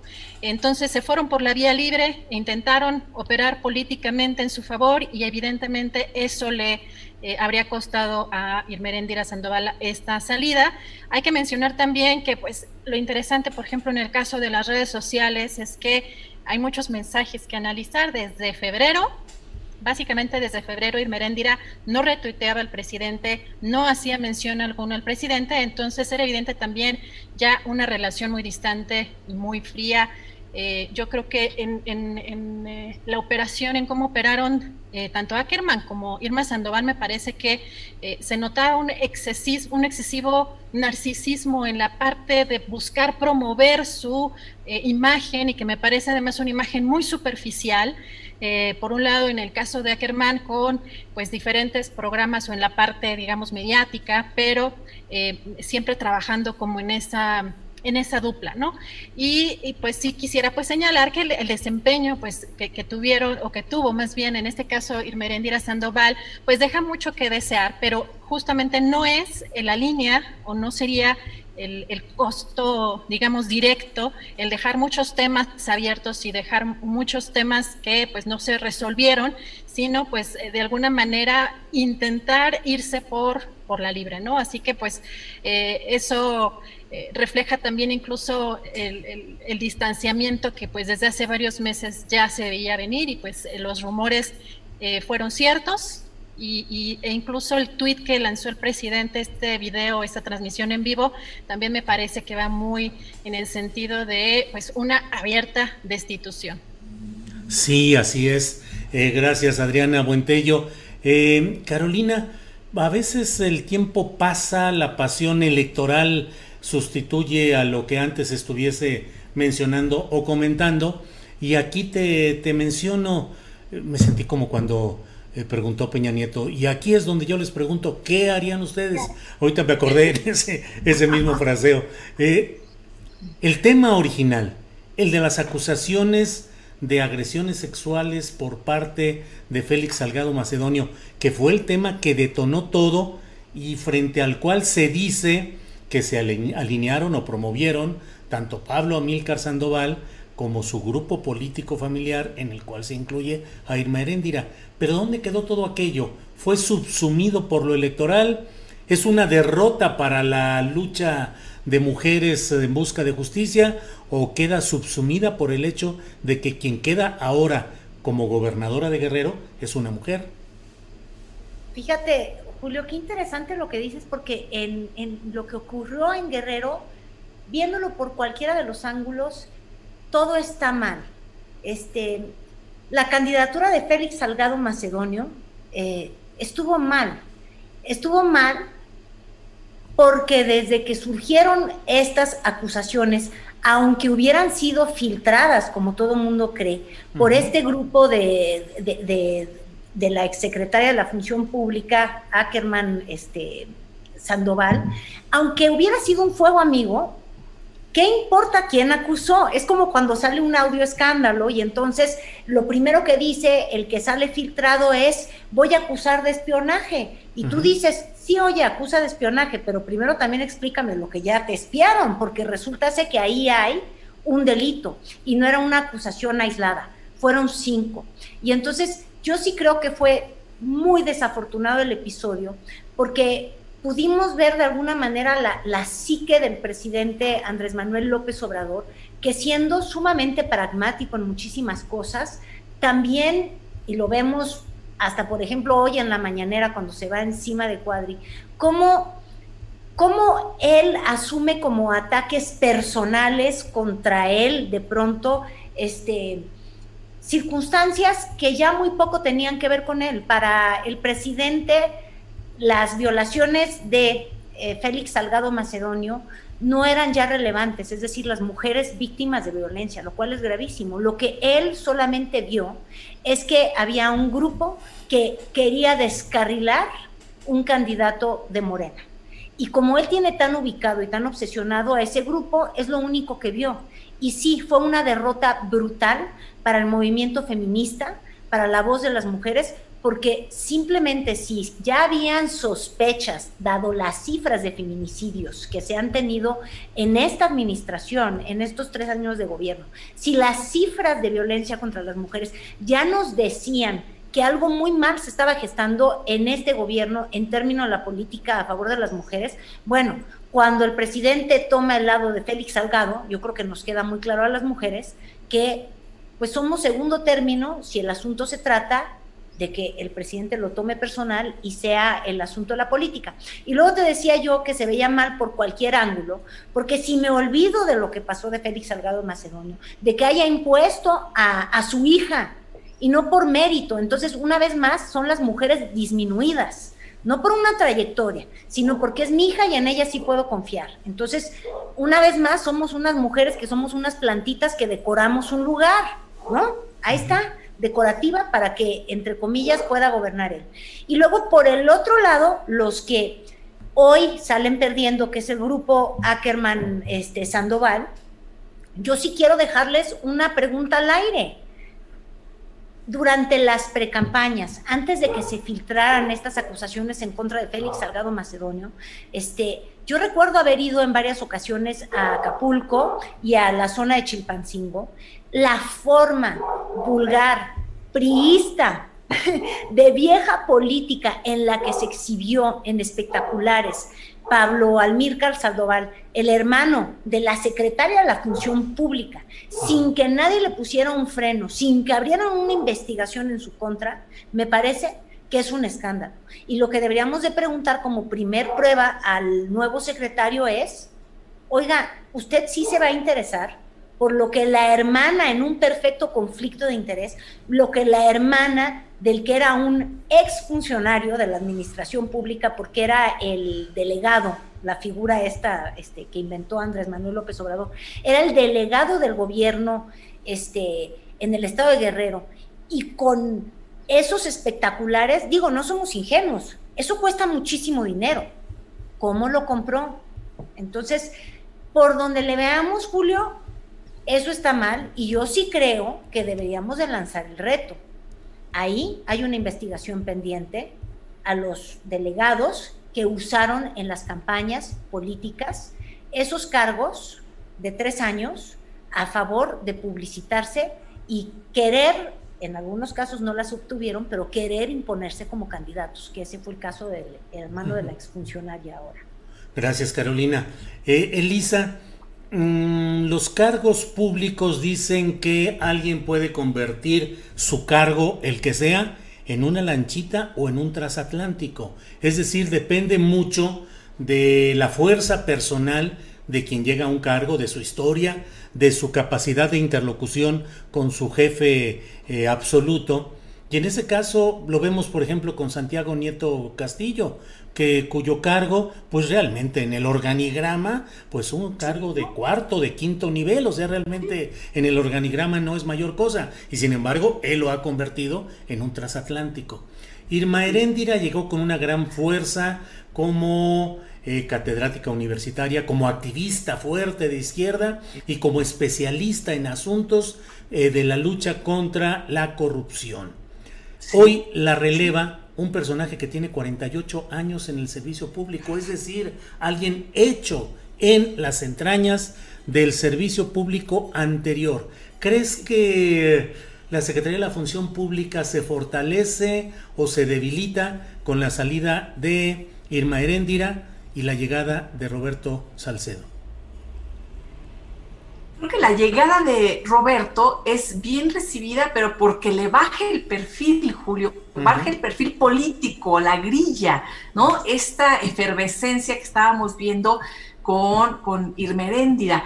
Y, y yo creo que va a bajar el perfil, ¿no? Y va a trabajar, no sé, más eh, en consonancia, pero con, con, con, la parte administrativa, con eh, todo el tema de la profesionalización y la carrera de la función pública, las contralorías. Eh, acuérdate que eh, la función pública elige a, los contralores, es decir, tiene mucho poder, pero puede hacerlo desde la administración y bajo perfil. Creo que eso es lo que va a pasar ahora con una, es más, yo creo que eh, el nuevo titular va a llegar con ganas de reformas administrativas internas, porque es lo que conoce desde hace tantos y tantos años tantas y tantas décadas.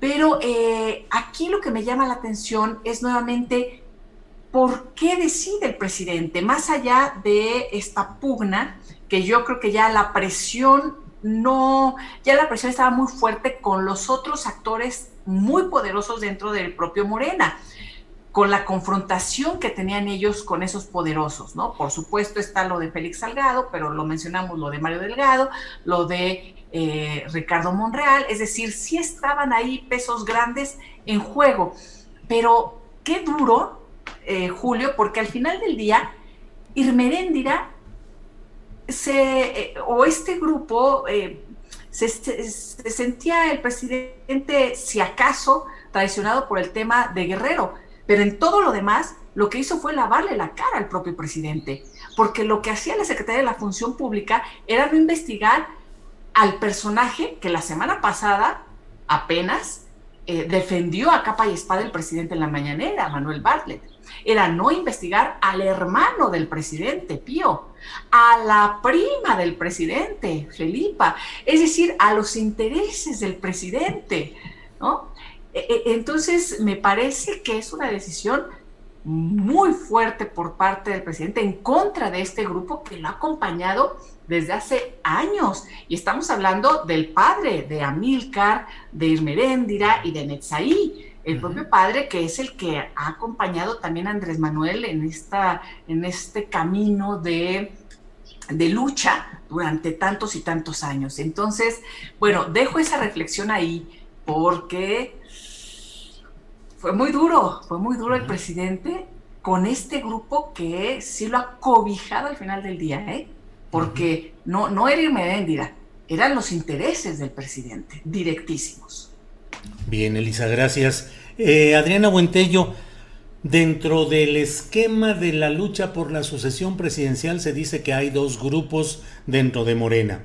Los pragmáticos, es decir, la corriente que encabeza Marcelo Ebrard, Ricardo Monreal, y por otro lado la corriente que le llaman los puros, que es la de Claudia Sheinbaum, y en la cual estarían adscritos eh, Irma Heréndira, John Ackerman, Pablo Amílcar, que aunque son una especie de subgrupo familiar, en el fondo están inscritos en esa corriente de los llamados puros.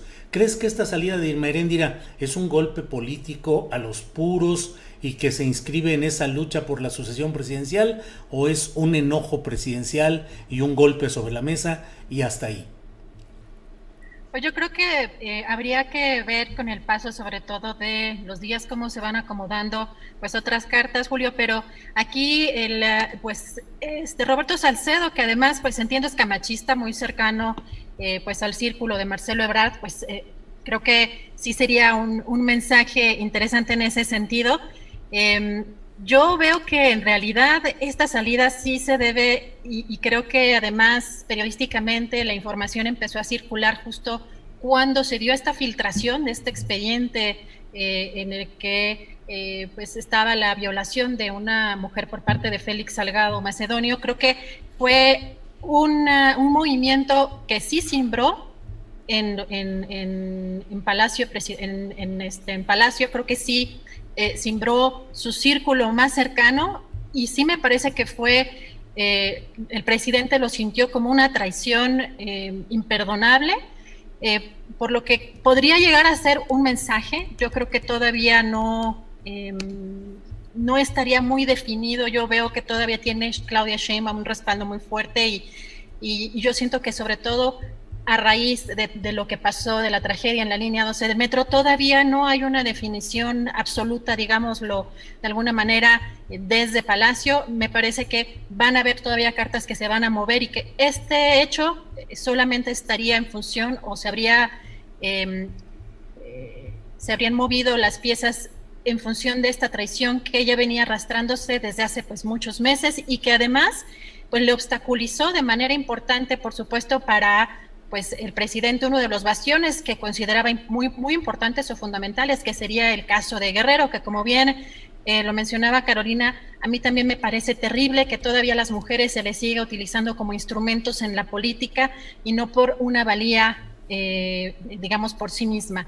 Entonces, esta elección creo que trae ese sello de esa traición por parte de ese grupo de Ackerman Sandoval. Me parece que ese es el costo político que se está pagando en este momento, pero que además sí creo que, que lo, más, lo más lamentable en estos casos es que vemos que sigue predominando en, la política pues eh, una eh, fuerza o una cultura priista con pues con, con, pues una pues un gran apego en, en, prácticamente todos los partidos pero en este gobierno pues no han logrado eh, quizá los puros como como dices Julio eh, imponerse de mejor forma o, más ampliamente. Y que vemos todavía perfiles que pues traen una escuela y, una forma de hacer política como en estos casos que veíamos que era, era inconcebible que se le se privilegiaran las deudas políticas o o estas operaciones políticas, eh, cuando la izquierda lo que debe hacer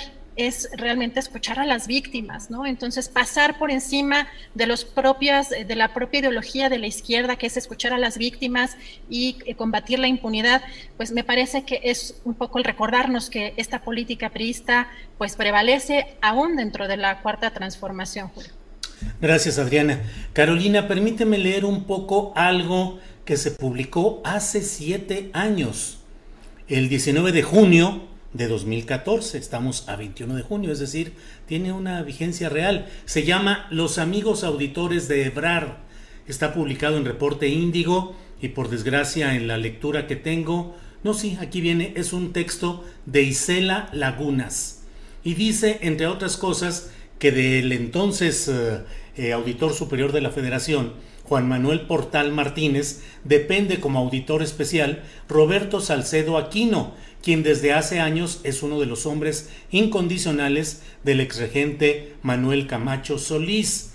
Salcedo Aquino desde hace 13 años se desempeña como auditor especial de la Auditoría Superior de la Federación, el organismo a quien hoy se le exige se meta a fondo y de una vez por todas en la letra chiquita de los contratos, licitaciones, adjudicaciones directas y demás de la línea 12.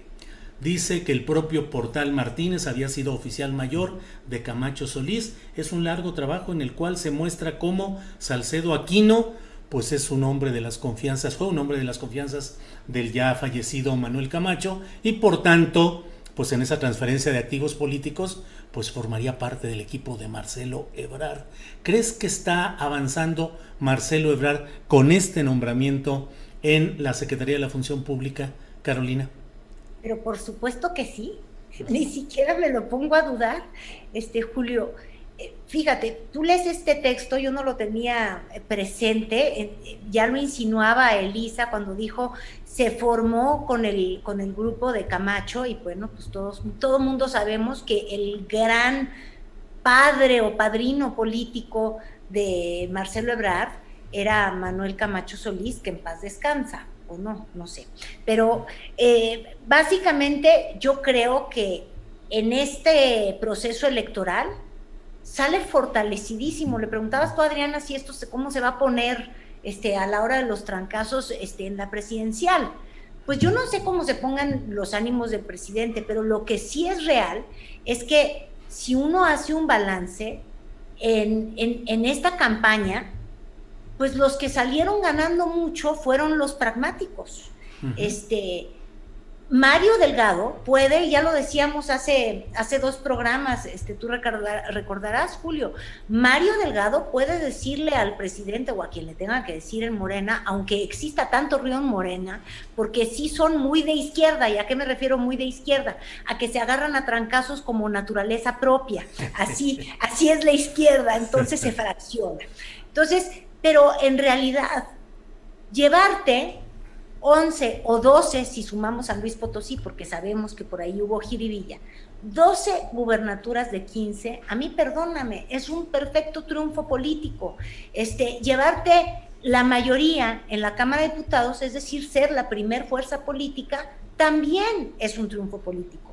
Este, ¿Por qué? Porque son muy prácticos en una alianza logran, una alianza asquerosa, ¿eh? yo sí lo digo tal cual con sus palabras, con el Partido Verde Ecologista, van a tener el 50% más uno de la, de la Cámara de Diputados. Entonces, los resultados de este grupo, eh, Mario Delgado, Marcelo Ebrard y demás, eh, electorales, fueron muy buenos. Y luego por el otro lado está la en el zapato que realmente sí tiene molesto al presidente. Yo no digo que él esté molesto con Claudia Sheinbaum, porque de hecho cree o ha dicho y externado que fue víctima de una campaña de manipulación terrible este, de personas que hicieron que los votantes de la Ciudad de México, que fueron los mismos que con mucha inteligencia y sin manipulación pudieron votar por él como jefe de gobierno, ahora somos personas tan ineptas y tan brutas que nos dejamos manipular y no supimos votar bien, para que veas los distintos parámetros. Pero trae molesto esa elección a Andrés Manuel López Obrador y la realidad es que esa elección pues yo no quiero decir que le correspondía a la jefa de gobierno, pero ¿te acuerdas que lo insinuábamos? Pues mira, sí, Mario Delgado no es mi terruño, esta no es mi amiga, ni tampoco es amiga de Monreal, en realidad son los puros, pues que los puros enseñan de qué están hechos y los puros enseñaron que estaban hechos de ninguna cosa, al menos políticamente sensible y hábil, como tampoco estuvieron sensibles y hábiles a la hora que descarrilaron el proceso de Guerrero. En la mente del presidente es Nunca debió ocurrir todo esto que pasó, ni este desaseo, y lo provocaron los puros. Entonces, ahí van dos de puros que estuvieron tremendas. Y nada más para cerrar, qué asombroso lo que estás leyendo, Julio, porque en esta guerra brutal que se avecina cuando la elección la tengamos enfrente y Elisa se nos ha desaparecido, pero bueno, este, te quiero decir que el pleito, el gran enfrentamiento va a ser Claudia y Marcelo. Y lo único que puede verdaderamente descarrilar a Marcelo Ebrard, que es el supersecretario o el superpoderoso de esta administración, el único secretario que figura, es la línea 12 del metro. Y pues si tú tienes a Virgilio en la función pública, a esa pobre función pública no va a resucitar desde que hubo un Virgilio, ya se quedó igualita. ¿eh? Pero si tú tienes a un Virgilio particular que te va a cuidar las espaldas si llega a haber una acusación en contra de lo que hizo eh, Marcelo Ebrard, que construyó la línea 12 del metro, pues entonces ya te puedes imaginar que esto parece como que me voy llenando de un manto protector. pues no sé si virginal, pero manto protector, sí. Sí, bien Carolina. Bueno, mientras reaparece nuestra compañera Elisa Alanís, eh, paso con Adriana Buentello. Adriana, ¿y eso podemos eh, ver otras expresiones de esta lucha ideológica, política en el caso de Manuel Bartlett, a quien incluso algunos eh, ideólogos de la 4T como Gibran Ramírez han dicho que él encabeza a un comando a un grupo de patriotas que están defendiendo la soberanía nacional.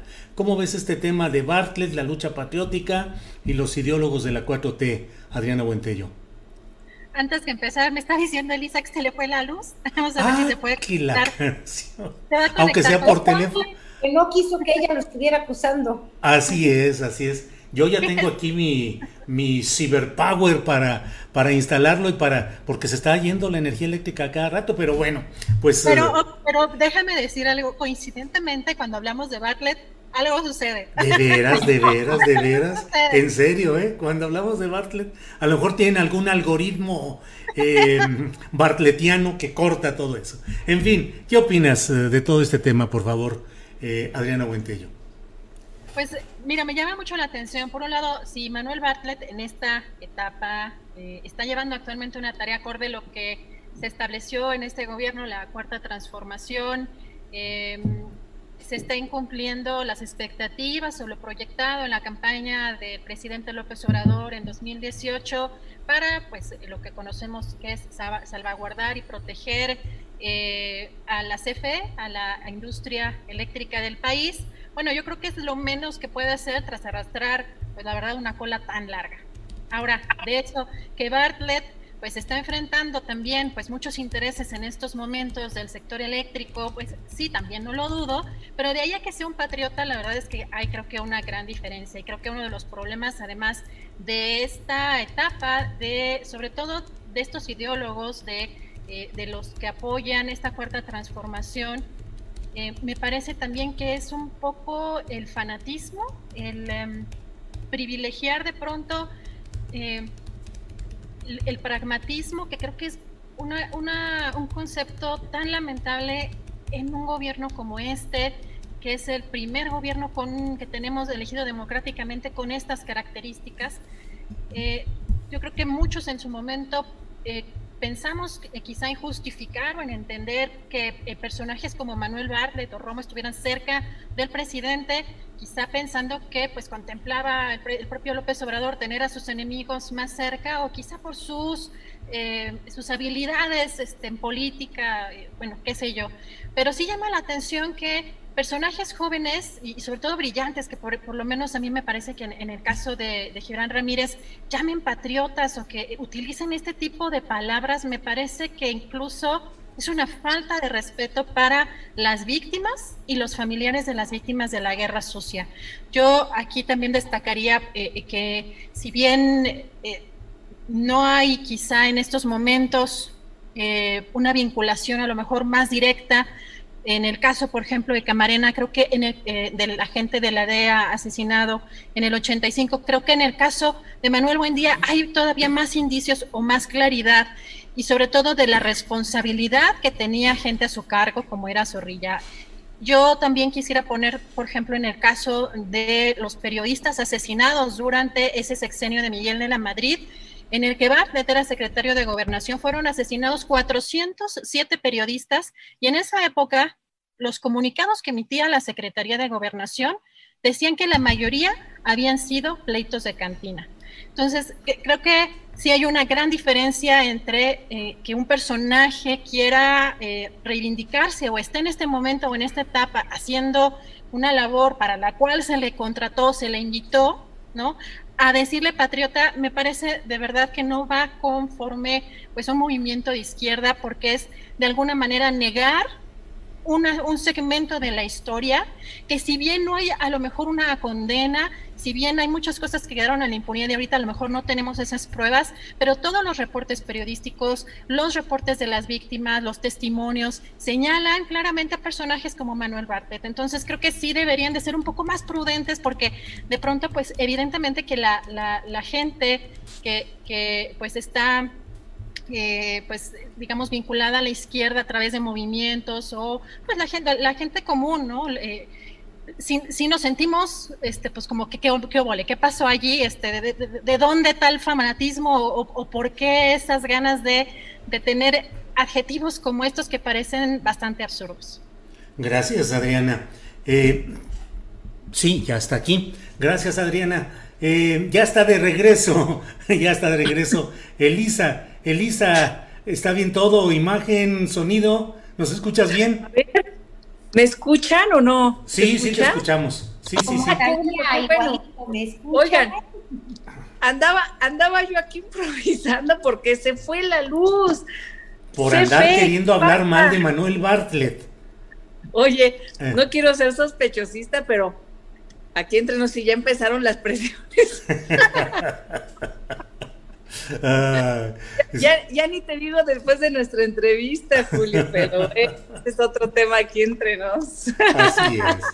Oye, ¿en qué nos quedamos o pasamos a otro tema? Que hay otro tema también muy calientito, que es el de la clase media. Hoy el propio presidente de la República dijo que si hay un esfuerzo para constituir una nueva clase eh, media, más humana, más fraterna, más solidaria y que no sea tan fácilmente manipulable por los intereses de los poderes creados. ¿Cómo ves toda esta historia del discurso y el análisis y las propuestas del presidente López Obrador sobre la clase media, Elisa Lanís? Julio, me parece terrible porque está descalificando a todo un grupo así, como de pronto hace poniendo en un mismo saco, ¿no? A la gente, eh, diciendo entonces, si eso es lo que, lo que comenta, quiere decir que actualmente la clase media no es fraterna, no hay gente fraterna, eh, incluso utiliza, por ejemplo, un término que, no necesariamente tiene que ver con una posición eh, económica, este de humildes, ¿no? A, veces confundimos que dicen, no, no, no, es que la humildad no tiene que ver con eh, cierta situación o condición de pobreza, por ejemplo, ¿no? Eh, es eso, la humildad es otra cosa y eso puede estar presente en todos los seres humanos o no, independientemente de dónde se ubiquen. entonces, utilizar todas estas eh, discriminaciones, estas etiquetas, estos estereotipos, estos prejuicios, pues lo único que alimenta es una discriminación eh, terrible, Julio. Por supuesto que yo creo que gran parte de la clase media que votó por Andrés Manuel lo hizo convencida de que este país tenía que cambiar y una de las partes centrales del cambio es atender la lacerante desigualdad que hay en nuestro país, Julio. Em, eh, entonces, eh, pues sí, eh, me parece lamentable que discrimine y que a partir de, lo tengo que decir, la discriminación se alimenta de los prejuicios, estereotipos y de la ignorancia, y que a partir de eso cree este discurso, pues, que alimenta la confrontación, que alimenta el odio, que alimenta el señalamiento al otro. Entonces, pues bueno, no, no, no creo que, que esté en lo correcto, Julio. Gracias, Elisa. Estamos hablando, Carolina Rocha, de la clase media y el discurso y análisis del presidente de la República. Eh, podemos tocar ese tema y también adelanto para ver si vamos tocando el de la consulta para enjuiciar los, a los eh, personajes políticos del pasado, que ahora se dice que es concretamente sobre los expresidentes, pero la pregunta es muy general. En fin, Carolina, sobre la clase media o sobre la consulta, lo que tú desees. Pues mira, es que lo de la clase media es tan desafortunado, Julio, y ya casi todo lo dijo eh, Elisa, y por eso no quiero abundar demasiado, pero sí decirte que en ocasiones este, hay declaraciones y temas y mañaneras del presidente Andrés Manuel López Obrador que tendrán que ir directo a un diván, de verdad, porque es esta misma psique, o sea, estas declaraciones que ha hecho respecto a la clase media que yo siento, por eso te digo que hay que hacerle como psicoanálisis, que en realidad no se refiere a las personas trabajadoras que están luchando por un buen ingreso, con un buen sueldo, tener una buena vida, un buen auto, una buena vacación y vestirse como se les venga en gana, bien, mal, pero que puedan tener una tranquilidad en la vida de mandar a sus hijos y poder decidir si quieren que vayan a una escuela pública o privada. Todo este sector tan importante en México que el anhelo de todos los discursos políticos, incluso los del presidente, han sido que necesitamos un México de personas con estas, con, con capacidad de aspirar, de generar un ingreso y de ser parte de la riqueza del país, no estar excluidos de la riqueza del país. Entonces, este, es una contradicción sus declaraciones, por eso te digo, si lo llevamos al diván López Obradoriano, que algún día alguien sí se va a tratar de dedicar a, a sus traumas, o sea, el trauma electoral del 2006, yo creo que ahí está el origen de todo lo que ha ocurrido, este, pues yo siento que él está hablando o está mezclando este concepto como de, de nuevos ricos voraces, ¿no? De quien eh, quiere aparentar y, enseñar y exudar dinero y tener guaruras y, y, todo esto que es lo del exceso que a él lo remite a, a, lo peor de los gobiernos pasados, por lo cual tuvo que impulsar la austeridad republicana. Este, y son desafortunadísimas la, frase, no solo porque nos divide mucho más, sino también porque está excluyendo a sus propios votantes y nos está diciendo a la gran mayoría de, de los ciudadanos que somos, perdón por la expresión, pero que somos unos estúpidos, incapaces de tomar una decisión de nuestro voto, que es nuestro derecho, porque somos seres maleables, adoctrinables y este, tan tontos que no sabemos hacer un juicio. Y estos tontos son los que votaron masivamente por el presidente, por Claudia Sheinbaum, por, por Cárdenas. Entonces, yo sí creo que es una tristeza que deje de ver eh, nuestro presidente porque lo único que, ve es a Cuadri, a Margarita Zavala, a estos personajes y a partir de ellos quiere construir toda esta retórica eh, de la división y, y, va en contra completamente de pues de, lo que tendría que ser una cuarta transformación o quinta, la, transformación que tú quieras para tener un mejor país, necesitas un país de gente que produzca y que pueda sentirse orgulloso y vivir bien de su trabajo, no lo que siempre nos ha ocurrido, donde la gente trabaja mucho y, le dan muy poco. Entonces, sí, es una, una, son frases muy desafortunadas y ojalá y modifique el discurso, pero también ya sabemos que el presidente una vez que se enjinca con algo, pues a ver, sácalo. Sí, bien Carolina. Habrá un psiquiatra de la nación, digo, deberíamos de crear. Secretaría. la Secretaría del Diván Nacional. Exacto, el ombudsman psiquiátrico de la nación que nos ayude. A Así nos va a ir aquí en el chat y en todo esto, Carolina, pero bueno, muy bien. Carolina, gracias. Eh, Elisa, sobre la consulta, que faltan 40 días, ya faltan 40 días, va a ser el primero de agosto, falta lo que queda de este mes, 30 días del próximo mes de julio y ya está encima. ¿Cómo ves todo el desarrollo y la propuesta de esa consulta, Elisa Lanís? Pues más bla, bla, bla, bla, bla, más, eh, carnita para la propaganda, para el discurso, nos va a costar muchísimo.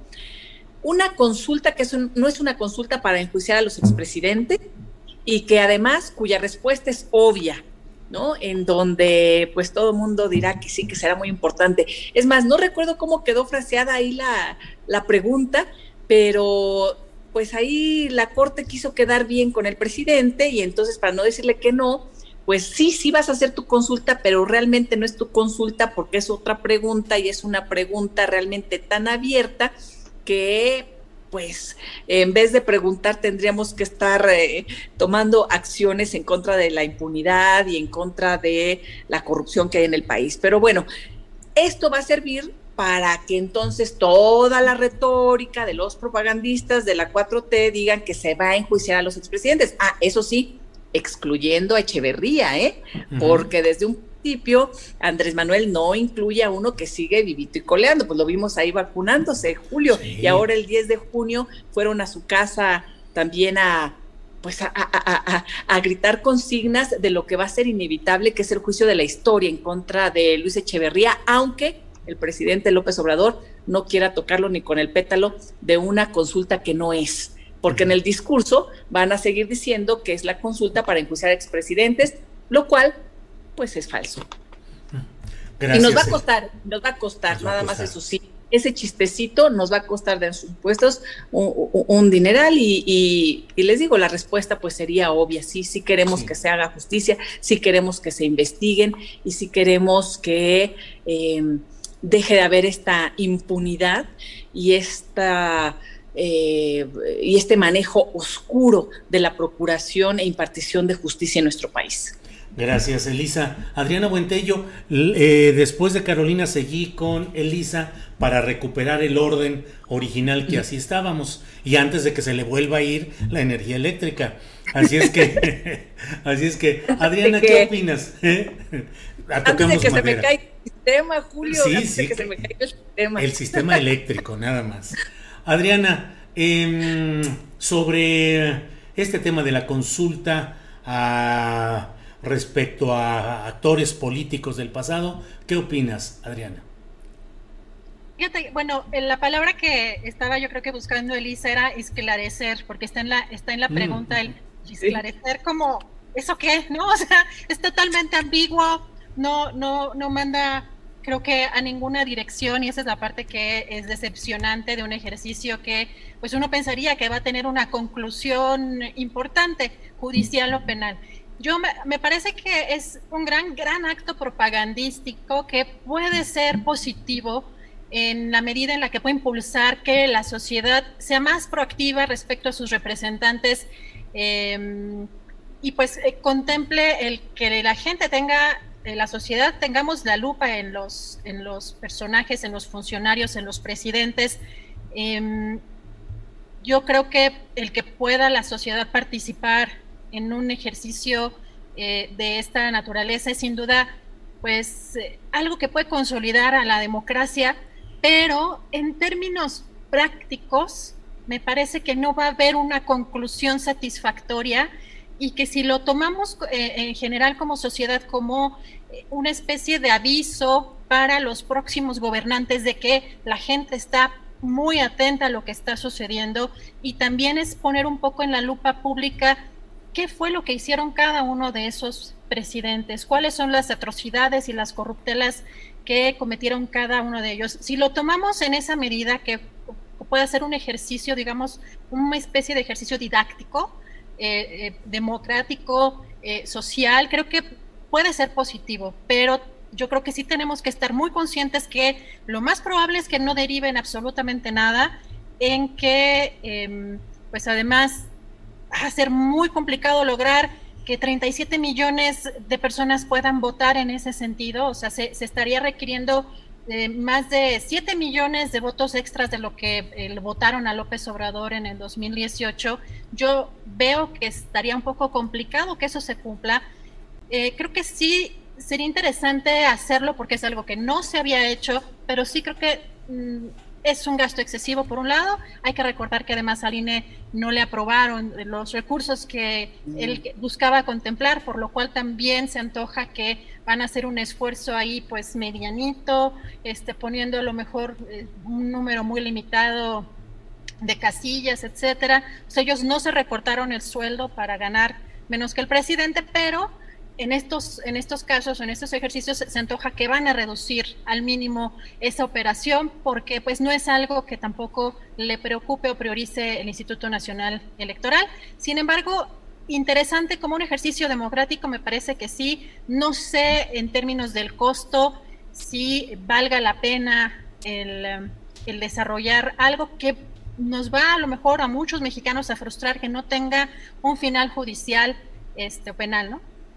Bien, Adriana, gracias. Son las 2 de la tarde con 56 minutos, ya estamos en la parte finalísima de este programa. Nada más para eh, ilustrarnos sobre este tema, esclarecer, según el diccionario de la Real Academia eh, Española, eh, tiene cinco significados. Uno es iluminar algo, ponerlo claro y luciente. Dos, ennoblecer o ilustrar a alguien hacerlo claro y famoso. 3. Iluminar, ilustrar el entendimiento. 4. Poner en claro o dilucidar un asunto o doctrina. Quinto, apuntar la luz y claridad del día, empezar a amanecer. Supongo que a lo que se refiere en la, la pregunta es a la cuarta eh, formulación, que es poner en claro o dilucidar un asunto o doctrina. Y ahí vamos. Y luego dilucidar, ¿qué quiere decir? Dilucidar quiere decir aclarar y explicar un asunto, especialmente si es confuso o controvertido para su posible resolución. Así es que seguimos igual de enredados. Oye, oye Julio, habría que ver qué es lo que quieren dilucidar en lo pues que dice la pregunta para que entonces nosotros votemos para ver qué pasa algún día de estos.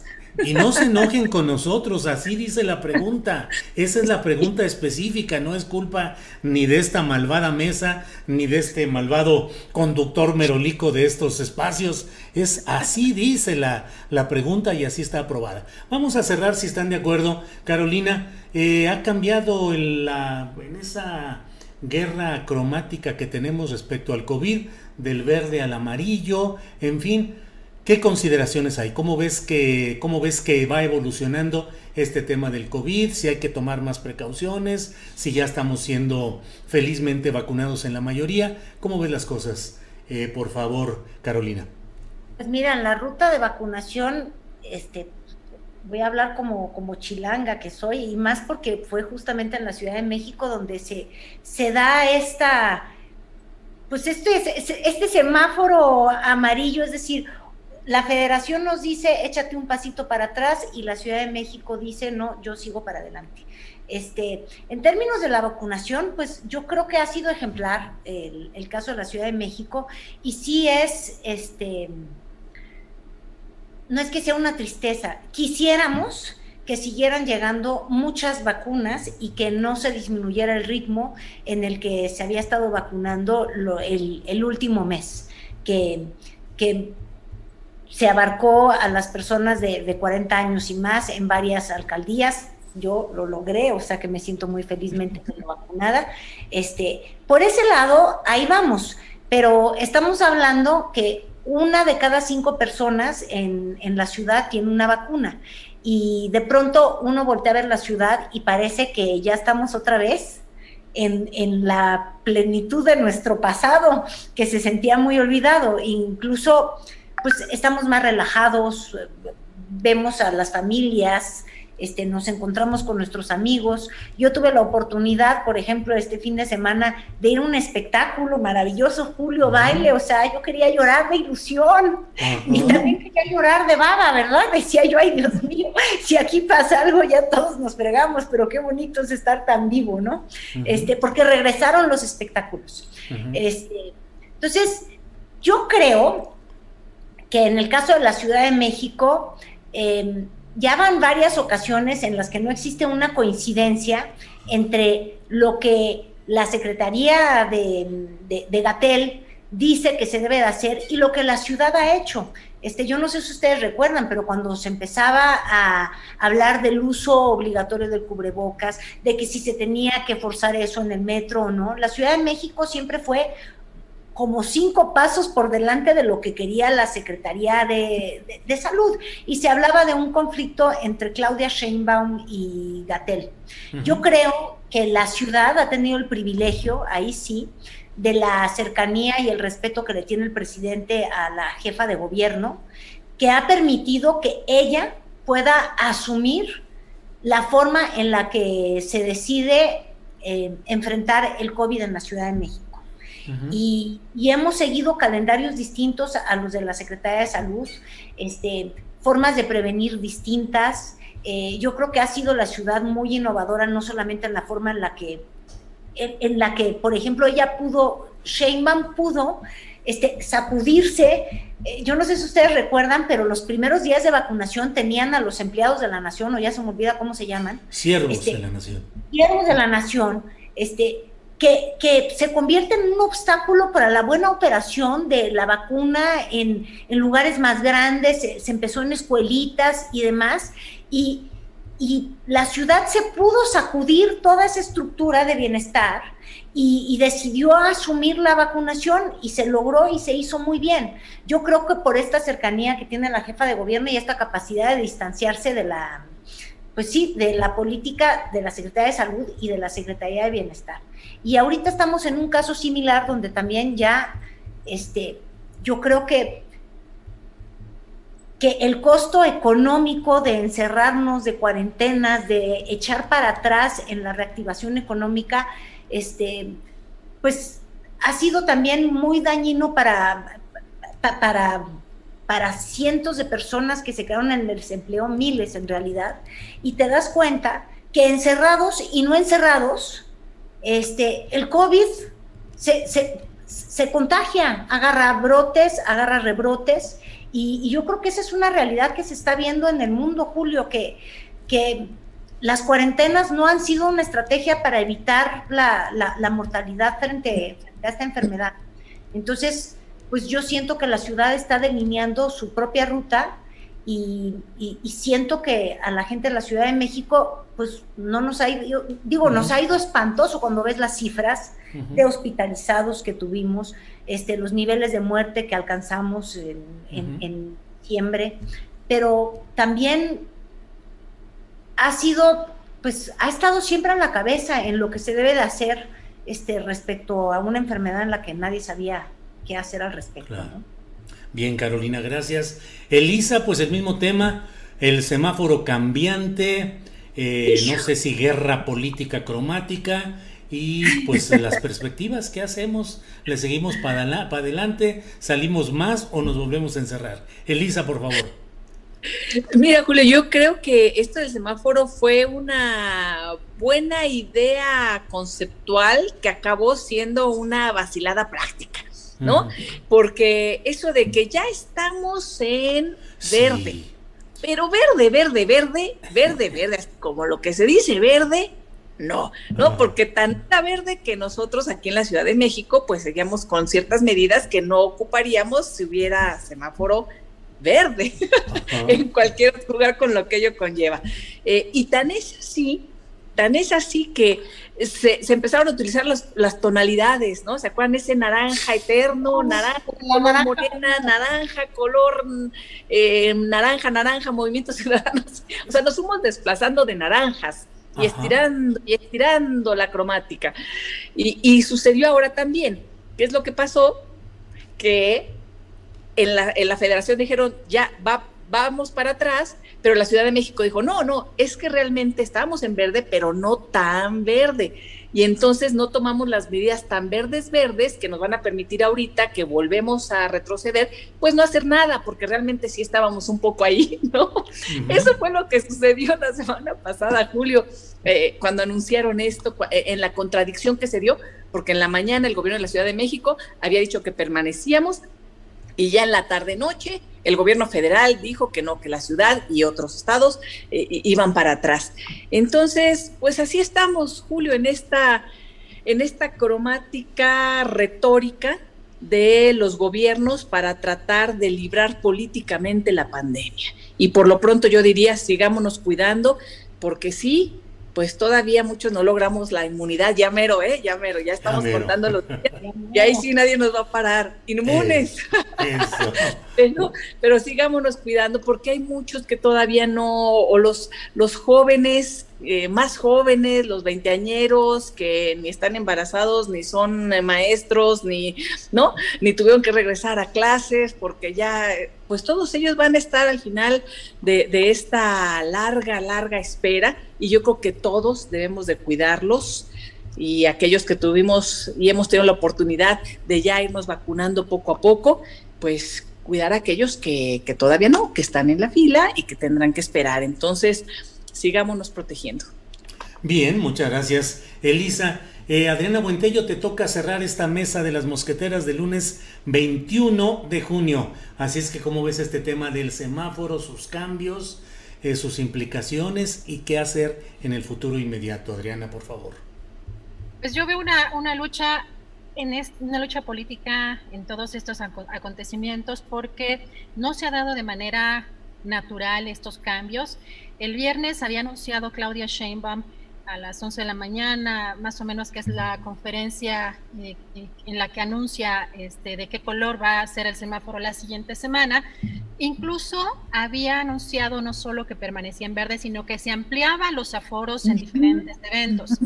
Yo veo aquí que además de que algo que había dicho el propio eh, López Gatel era que los, las entidades eran las que también ponían los semáforos, bueno, independientemente de que hubiera cambiado esa, esa dinámica y que fuera emitida directamente por la Secretaría de, de, Salud Federal, eh, que no me parece que fuera en sí mismo algo negativo, sino los cambios y la falta de comunicación. ¿Por qué no esperar una semana, a hacerlo de manera, eh, pues digamos, bien comunicada? o haber hablado, este, digamos, el jueves previo en la noche para organizar este cambio y no que se da el cambio de este semáforo en horas el mismo viernes, que creo que desconcertó, eh, dio pie a muchas interpretaciones de si había sido el, semáforo verde por el tema electoral. En fin, creo que esto le perjudica directamente a Claudia Sheinbaum. Yo veo que por un lado sí había habido una muy mala relación con el propio eh, doctor Hugo López Gatel, pero también, por ejemplo, el día de ayer, el fin de semana, creo que fue el sábado, en uno de los primeros ya eventos de Claudia Sheinbaum en, en esto de los recorridos por algunas de las obras, ella agradeció únicamente al presidente de la República y no a Marcelo Ebrard, que es el que ha gestionado de manera directa y ampliamente el tema de las vacunas. Creo que en esa falta de mención de Marcelo Ebrard me parece que viene también parte de todo este tema y esta lucha que obviamente se incrementó eh, de manera mucho más, podría decirse carnicera, mucho más intensa a partir de lo de la línea 12 de la tragedia de la línea 12 del metro. Así que eh, no fue un anuncio en conjunto, fue un anuncio que me parece que se vio eh, unilateral eh, y de manera pues hasta grosera. Eh, yo, por ejemplo, ayer me asomaba a las redes de Claudia Sheinbaum y no había hecho prácticamente mención del semáforo amarillo y todavía en su Twitter, hoy lo cambió en la madrugada, pero ayer todavía en el perfil personal de, este, de Claudia Sheinbaum venía el semáforo verde cuando ya había pasado por lo menos un día y medio que ya habían cambiado el semáforo. Así que yo veo más bien esto ya una lucha más política hacia el 2024 que un tema de la pandemia. Ahora le están dejando la responsabilidad a Claudia Sheinbaum de ver si cancela o no 40 por lo menos eventos que tiene ya en puerta, que son conciertos en la mayoría de ellos. Entonces, eh, creo que esa es una responsabilidad económica que le están cargando en este momento, ¿no? previo pues a todo pues esta lucha este por el, la sucesión presidencial anticipada como creo que vemos prácticamente en todos los sexenios. Bueno, pues como dicen en el sureste mexicano, lo bueno de todo esto es lo peor que se va a poner. Así es que tendremos material suficiente para seguir platicando en próximas emisiones de esta mesa de las mosqueteras. Carolina Rocha, muchas gracias. Muchísimas gracias, Julio, y felicidades otra vez ayer, Día del Padre. Muchas gracias, Carolina. Elisa Alanís, buenas tardes y gracias. Buenas tardes, un saludo a todos y todas quienes nos ven, quienes nos siguen. Felicidades, sí, a, los papás, ya un día después y que sea una gran semana. Gracias. Eh, Adriana Buentello, gracias. Buenas tardes. Gracias, Elisa, Caro. Nos vemos el próximo lunes. buena semana a todos. Gracias a las tres y nos vemos la próxima semana. Ha sido la mesa de las mosqueteras correspondiente a este lunes 21 de junio. Pero no se vaya porque todavía tenemos más información, más temas interesantes y para ello ya sabe que esto es un poco como pues como en los eh, espectáculos de gran nivel donde un personaje asume un papel y luego asume otro. Eh, Adriana Buentello ha estado como parte de la mesa de las mosqueteras hace unos segunditos, pero ahora reasume en estas eh, fastuosas producciones con lo que hay, reasume el papel de conductora y productora de este programa. Y bueno, Adriana, pues tienes material para seguir adelante. Por favor, Adriana. Claro que sí, Julio. Pues vamos a tener una entrevista este, en unos momentos y terminamos con algunos segmentos informativos, Julio. Nos vemos el día de mañana. Y pues vamos a tener una entrevista pues muy interesante porque eh, pues el día de hoy la, investigación que trae esta organización Poder, pues da a conocer pues que pues las vacunas Cancino, las vacunas Cancino, el gobierno compró o firmó este contrato con la empresa suiza Latam Pharma, em, Innovation Ventures, cuando aún no estaba constituida legalmente. Así que bueno, vamos a tener una entrevista este, con Claudio Caranza, quien es eh, coordinadora de periodismo de la organización Poder. Bueno, ya debe de estar eh, por acá conectada. En unos momentitos vamos a tener esta, ya, te tengo acá en la línea. Este, mm, sí, ya tenemos por acá Claudia. Claudia Caranza, quien es, em, como les comentaba, coordinadora de periodismo de poder y pues tiene una investigación muy interesante en este momento que sacaron el día, el día de hoy. Em, Claudia, ¿cómo estás? Buenas tardes. Adriana, buenas tardes. ¿Qué tal? Mucho gusto en hablar contigo y gracias por el espacio también. No, al contrario, Claudia, pues, ¿qué encontraron? Sabemos que, pues, evidentemente, eh, con la premura además, y porque así la pandemia lo ha pues establecida en todo el mundo, pues con las vacunas, con las gestiones que se han hecho, pues evidentemente hay muchísima información, ¿no? Eh, que analizar en torno a la adquisición de vacunas en todo el mundo. Pero aquí en México, pues ustedes eh, como organización periodística tienen una, pues una investigación importante que además han hecho, entiendo, en conjunto también con Univisión Investiga. Así es, te cuento que en este reportaje que titulamos Luis Doporto multado por el caso Nadron Marsam, detrás de vacunas Cancino, encontramos, como bien apuntas, eh, varias cosas junto con Penilei Ramírez y Julia Frankel de Univision Investiga. Eh, yo te diría que son cuatro hallazgos más o menos. Eh, que tienen que ver sobre todo con la formación o más bien con la empresa que aparentemente es la intermediaria entre Cancino y el gobierno mexicano para la llegada de las vacunas Cancino a México y para el envasado y la manufactura de las vacunas acá. Entonces, nuestro primer punto va en torno precisamente a Luis Oporto Alejandre, eh, que él junto con Moen Cooperative en, hace años intentaron hacer o hicieron más bien un esquema offshore para eh, realizar la compra eh, entre las distribuidoras de medicamentos, dos de las más grandes del país después de que desaparece Casa Saba, y eh, hicieron un esquema offshore para hacer esta compra entre Nadro y Marsam. Lo que sucedió ahí fue que gracias a una, a una revelación por los Panama Papers que se da en 2016 por parte de Proceso y Aristegui Noticias, encuentran que eh, Luis Oporto Alejandre y Moen Cooperative tomaron un crédito de 83 millones de dólares de Marina Matarazo, que es ni más ni menos que la esposa de Pablo Escandón, presidente de Nadro y esto era para comprar Marsam. Entonces, cuando salen los Panama Papers, COFESE se da cuenta de esto, empieza a investigar y eh, no se realiza la compra, ¿no? Eh, empieza como a, ver qué está pasando y no deja que se realice esta compra porque de haberse realizado bajo estos términos o en ese esquema offshore, pues eh, se habría caído en un monopolio en las distribuidoras de medicamentos. Y sucede que en 2018, eh, este Luis Alejandro Doporte, eh, Luis Doporte Alejandre y Moen Cooperative se acercan con la COFESE a decirle que lleguen a un acuerdo, ¿no? Cosa que es legal y se puede hacer. Y entonces ahí eh, la COFESE dice que sí, que ellos tienen que comprobar que ya se rompió el vínculo, o cualquier tipo de vínculo, ya sea devolver esos 83 millones de dólares a Marina Matarazo o que Moen Cooperative desinvirtiera sus acciones en Marsam para romper el vínculo entre, ambas empresas. Esto, según lo que pudimos revisar, hasta febrero de este año, que fue eh, que sacaron el primer, el primer reporte trimestral la COFESE, no había sucedido. Ninguna de las dos cosas, porque suponemos que no había sucedido porque no se rompió o no habían probado que, se, que ya se había eh, roto el acuerdo o más bien la relación entre Nadro Marsam.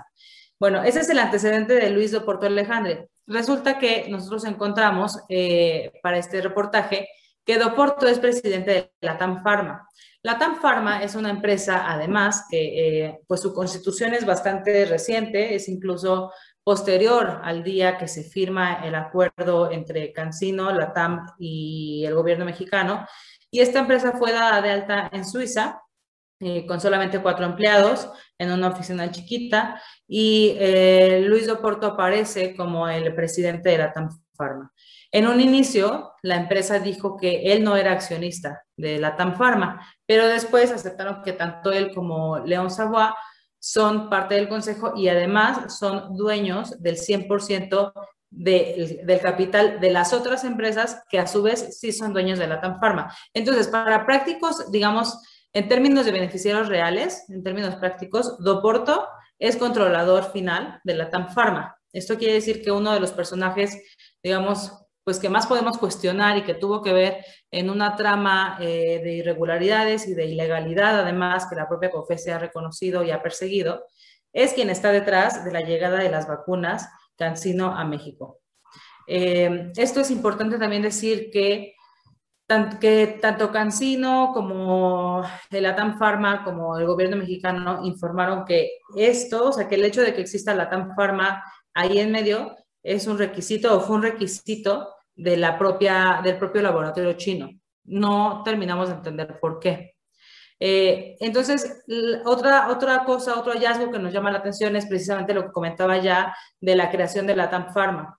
Según el registro de Suiza, eh, se, se, registra o se mete en sus papeles el, el 10 de, de, diciembre perdón, de 2020 y el 22 de diciembre de 2020. Esto es dos y 14 días después de la firma que se tiene eh, del acuerdo de, la TAM Pharma, Cancino y, y, la Secretaría de Salud de México para la compra de esos 35 millones de dosis. Em, otro punto que tenemos, digamos, nuestro, nuestro tercero o segundo punto, sería que la TAM Pharma en, todo el acuerdo maneja que va a tener una afiliada. En el acuerdo no se menciona el nombre de la afiliada. Eh, y después en eventos públicos aparece una empresa que se llama Drogmex, que es subsidiaria de una eh, argentina que se llama Dromex, y ahí eh, se dice que es esta empresa en su laboratorio de Querétaro, Drogmex, quien va a hacer el llenado y el envasado de las 35 millones de dosis de cancino en México, y de ahí se van a empezar a repartir para el país. Bueno, esto pues o sea, es, es, normal que una empresa decida ¿no? que en el país se envase y se, y se, se, reparta la vacuna de una forma local, digamos, ya otras, otros laboratorios lo hacen. Sin embargo, lo que llama la atención ahí es dónde está la responsabilidad o dónde está el límite entre la TAM Pharma y Drogmex. No son accionarias una de la otra eh, y la empresa no nos termina de, explicar cuál es la relación de afiliada. El contrato dice que para ser afiliada tienen que ser tiene que eh, la TAM Pharma ser, ser propietaria del 50% de esa empresa o al revés, la otra empresa ser propietaria del 50% de la TAM Pharma o tener un, un, negocio, pero un negocio constituido, no solamente un acuerdo en el que compartan acciones. Eso todavía no lo terminamos de entender. Y el tema aquí es por qué existe una empresa que aparentemente no está haciendo nada, como la TAM Pharma, ¿no? Eh, ¿Quién le paga? ¿Qué es lo que está ganando? La TAM Pharma dice que no está financiando las vacunas, pero entonces, ¿qué es efectivamente lo que está haciendo? Esto es algo que, ni Cancino ni la TAM Pharma nos terminan de contestar, ¿no? Y bueno, esto quizá no sería tan raro o no, no, sería tanto de llamar la atención si no fuera este personaje que está detrás y si no fuera una empresa nueva que además pasa por Suiza, que no tiene nada que ver con México. El, otro, el siguiente punto es eh, que en el contrato se menciona o se establece que tanto el litigio como la ley aplicable para todo el contrato va a ser la de Singapur, la ley de Singapur. Esto no tiene ningún sentido. Lo tendría si, las si alguna de las empresas, tanto Cancino o como la Latam Pharma, hubieran sido constituidas en Singapur, pero ninguna está constituida ahí. Una es China y la otra es Suiza. También se explicaría si hubiera lo que se llama como un punto de contacto, según especialistas que consultamos para el reportaje, que esto es que la vacuna, alguna parte del proceso de la vacuna pase por Singapur. Sin embargo, también la, la TAM Pharma nos confirmó que esto no es así. No hay nada de la vacuna que pasa por Singapur. Bueno, esto, según expertos que consultamos, deja en desventaja al gobierno mexicano, ¿no?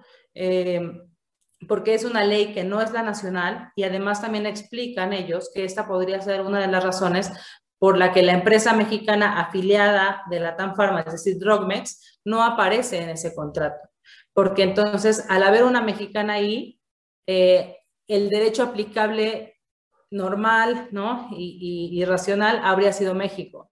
Y esto de alguna forma no era conveniente para las condiciones que puso la propia Cancino y me imagino que también la, la propia Latam Pharma. Eh, por otro lado, es importante decir que todo este análisis se hizo a través de la consulta de varios especialistas, eh, abogados, abogadas corporativas, especialistas en compras públicas y especialistas también en, en la industria farmacéutica, y esto es por lo poco que se sabe del contrato, porque recordemos que hace unos meses el gobierno mexicano dio a conocer estos contratos, pero con mucho de lo que viene ahí está, está testado, está tapado. No conocemos el precio de la vacuna, por ejemplo, no conocemos eh, las responsabilidades, no conocemos quién es responsable si pasa algo grave con la vacuna, digamos, ¿no? De los efectos secundarios. Hay muchas cosas que no se saben todavía. Pero todos estos puntos, digamos, a nivel corporativo, nos, y el hecho además de que tanto las autoridades como las empresas nos confirman que estas cosas que llaman la atención y que podríamos pensar que algunas pues son por lo menos irregularidades, eh, fueron condiciones que la propia Cancino impuso al gobierno mexicano. Esto nos habla de una captura del Estado clara, ¿no? En la que... Claudia, eh, perdóname la interrupción aquí en este caso el gobierno del gobierno de México dijo o, sabe, se sabe cuál es la razón por la cual aceptó estas, estas condiciones en Singapur o, cuál sería la justificación para, para, algo de esa naturaleza.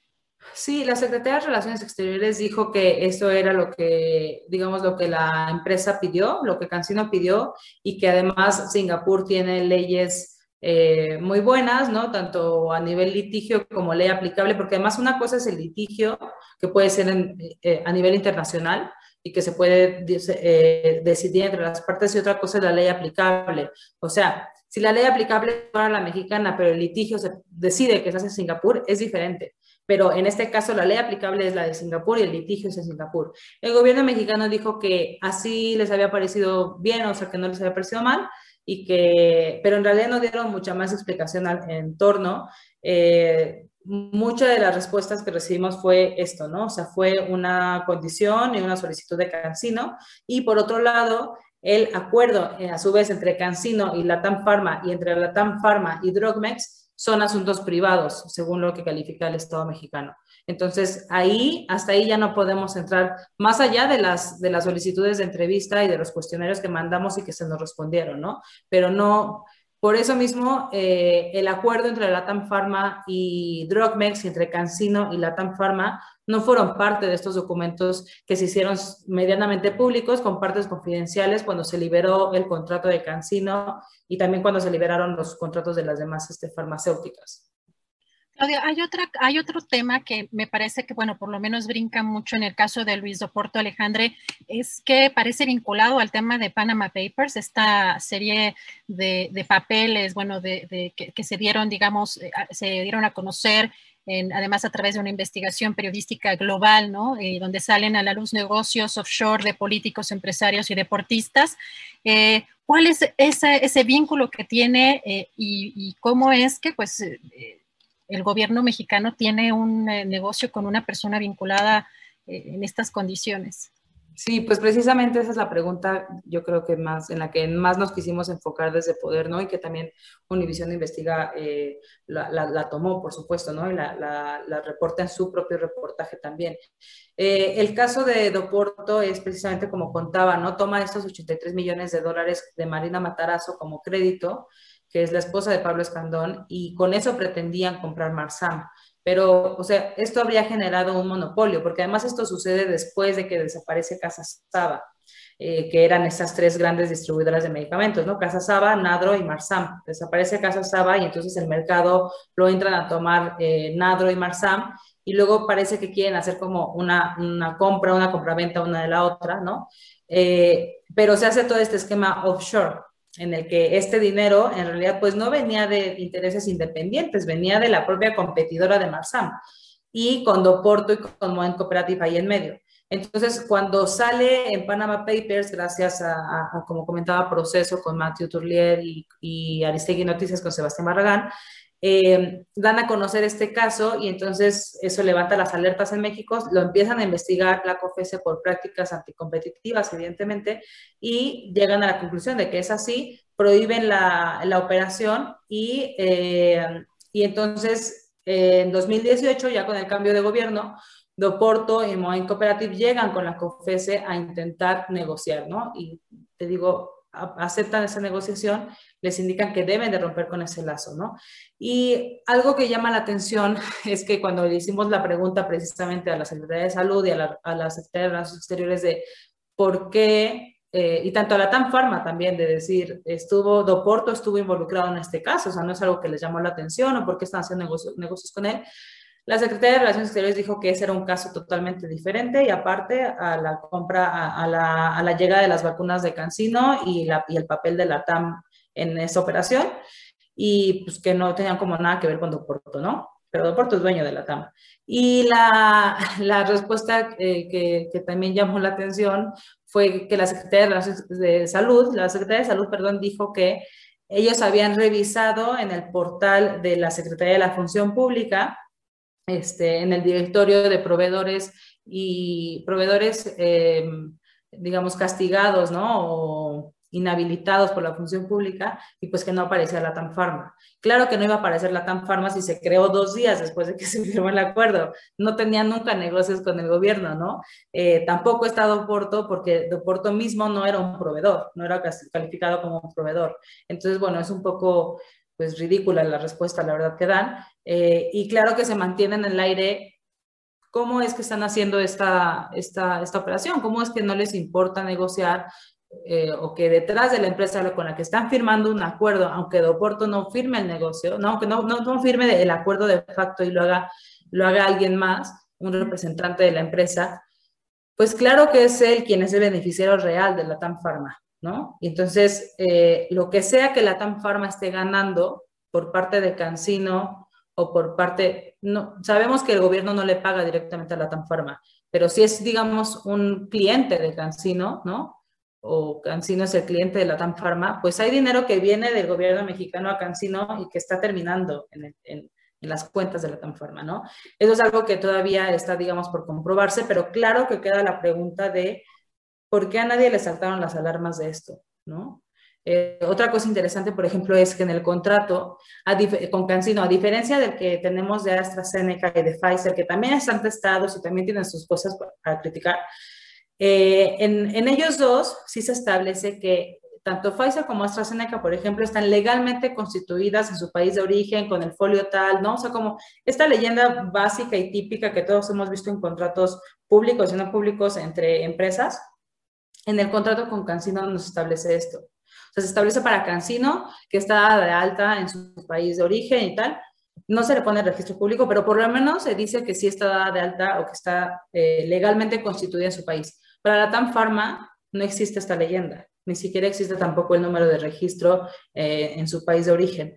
Son cosas que según expertos, Pablo Díez nos decía como, o sea, son cosas que saltan, ¿no? Que al, abogado más novatos saltan y que no debieron de haber sido permitidas.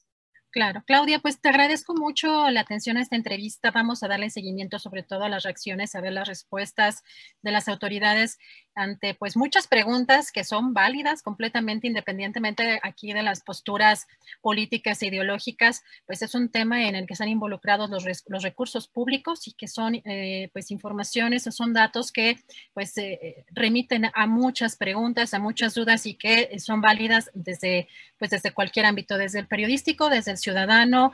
Eh, así que pues Claudia, te agradezco mucho y pues vamos a seguir en contacto para ver las reacciones a, a esta investigación que hoy presentan en Poder y en Univisión. Muchas gracias, Claudia. Muchas gracias, Adriana. Y solamente recordar que pueden revisar nuestro reportaje en poderlatam.org y a nuestras redes, arroba poderlatam en Twitter y también, bueno, en Univisión Investiga la nota también de, nuestra compañera Penela Ramírez.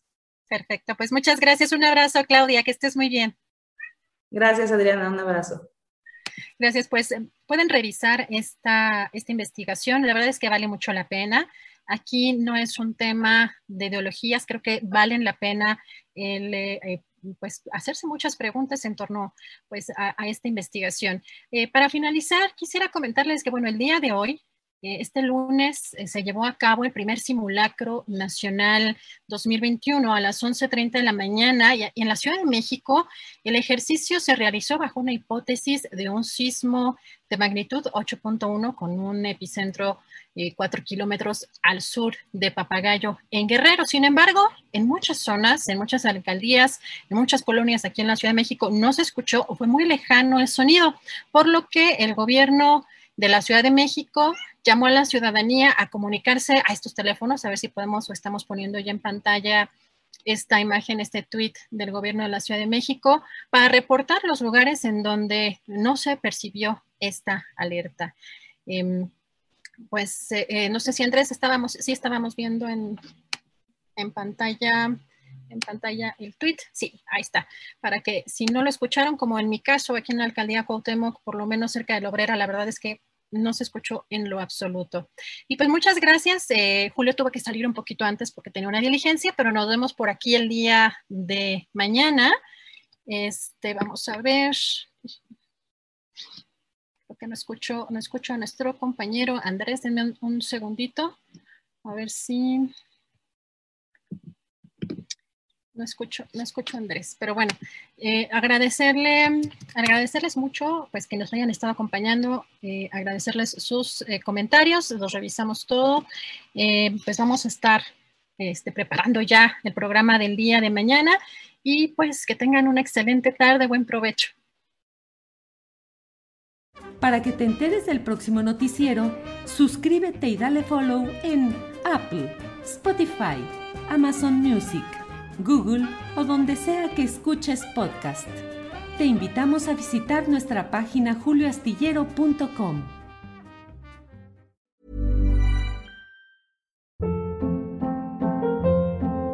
Hold up. What was that? Boring. No flavor. That was as bad as those leftovers you ate all week. Kiki Palmer here, and it's time to say hello to something fresh and guilt-free. Hello Fresh. Jazz up dinner with pecan-crusted chicken or garlic butter shrimp scampi. Now that's music to my mouth. Hello Fresh. Let's get this dinner party started. Discover all the delicious possibilities at hellofresh.com. En Sherwin Williams somos tu compa, tu pana, tu socio, pero sobre todo somos tu aliado, con más de 6.000 representantes para atenderte en tu idioma y beneficios para contratistas que encontrarás en aliadopro.com. En Sherwin Williams somos el aliado del PRO. Para que te enteres del próximo noticiero, suscríbete y dale follow en Apple, Spotify, Amazon Music, Google o donde sea que escuches podcast te invitamos a visitar nuestra página julioastillero.com.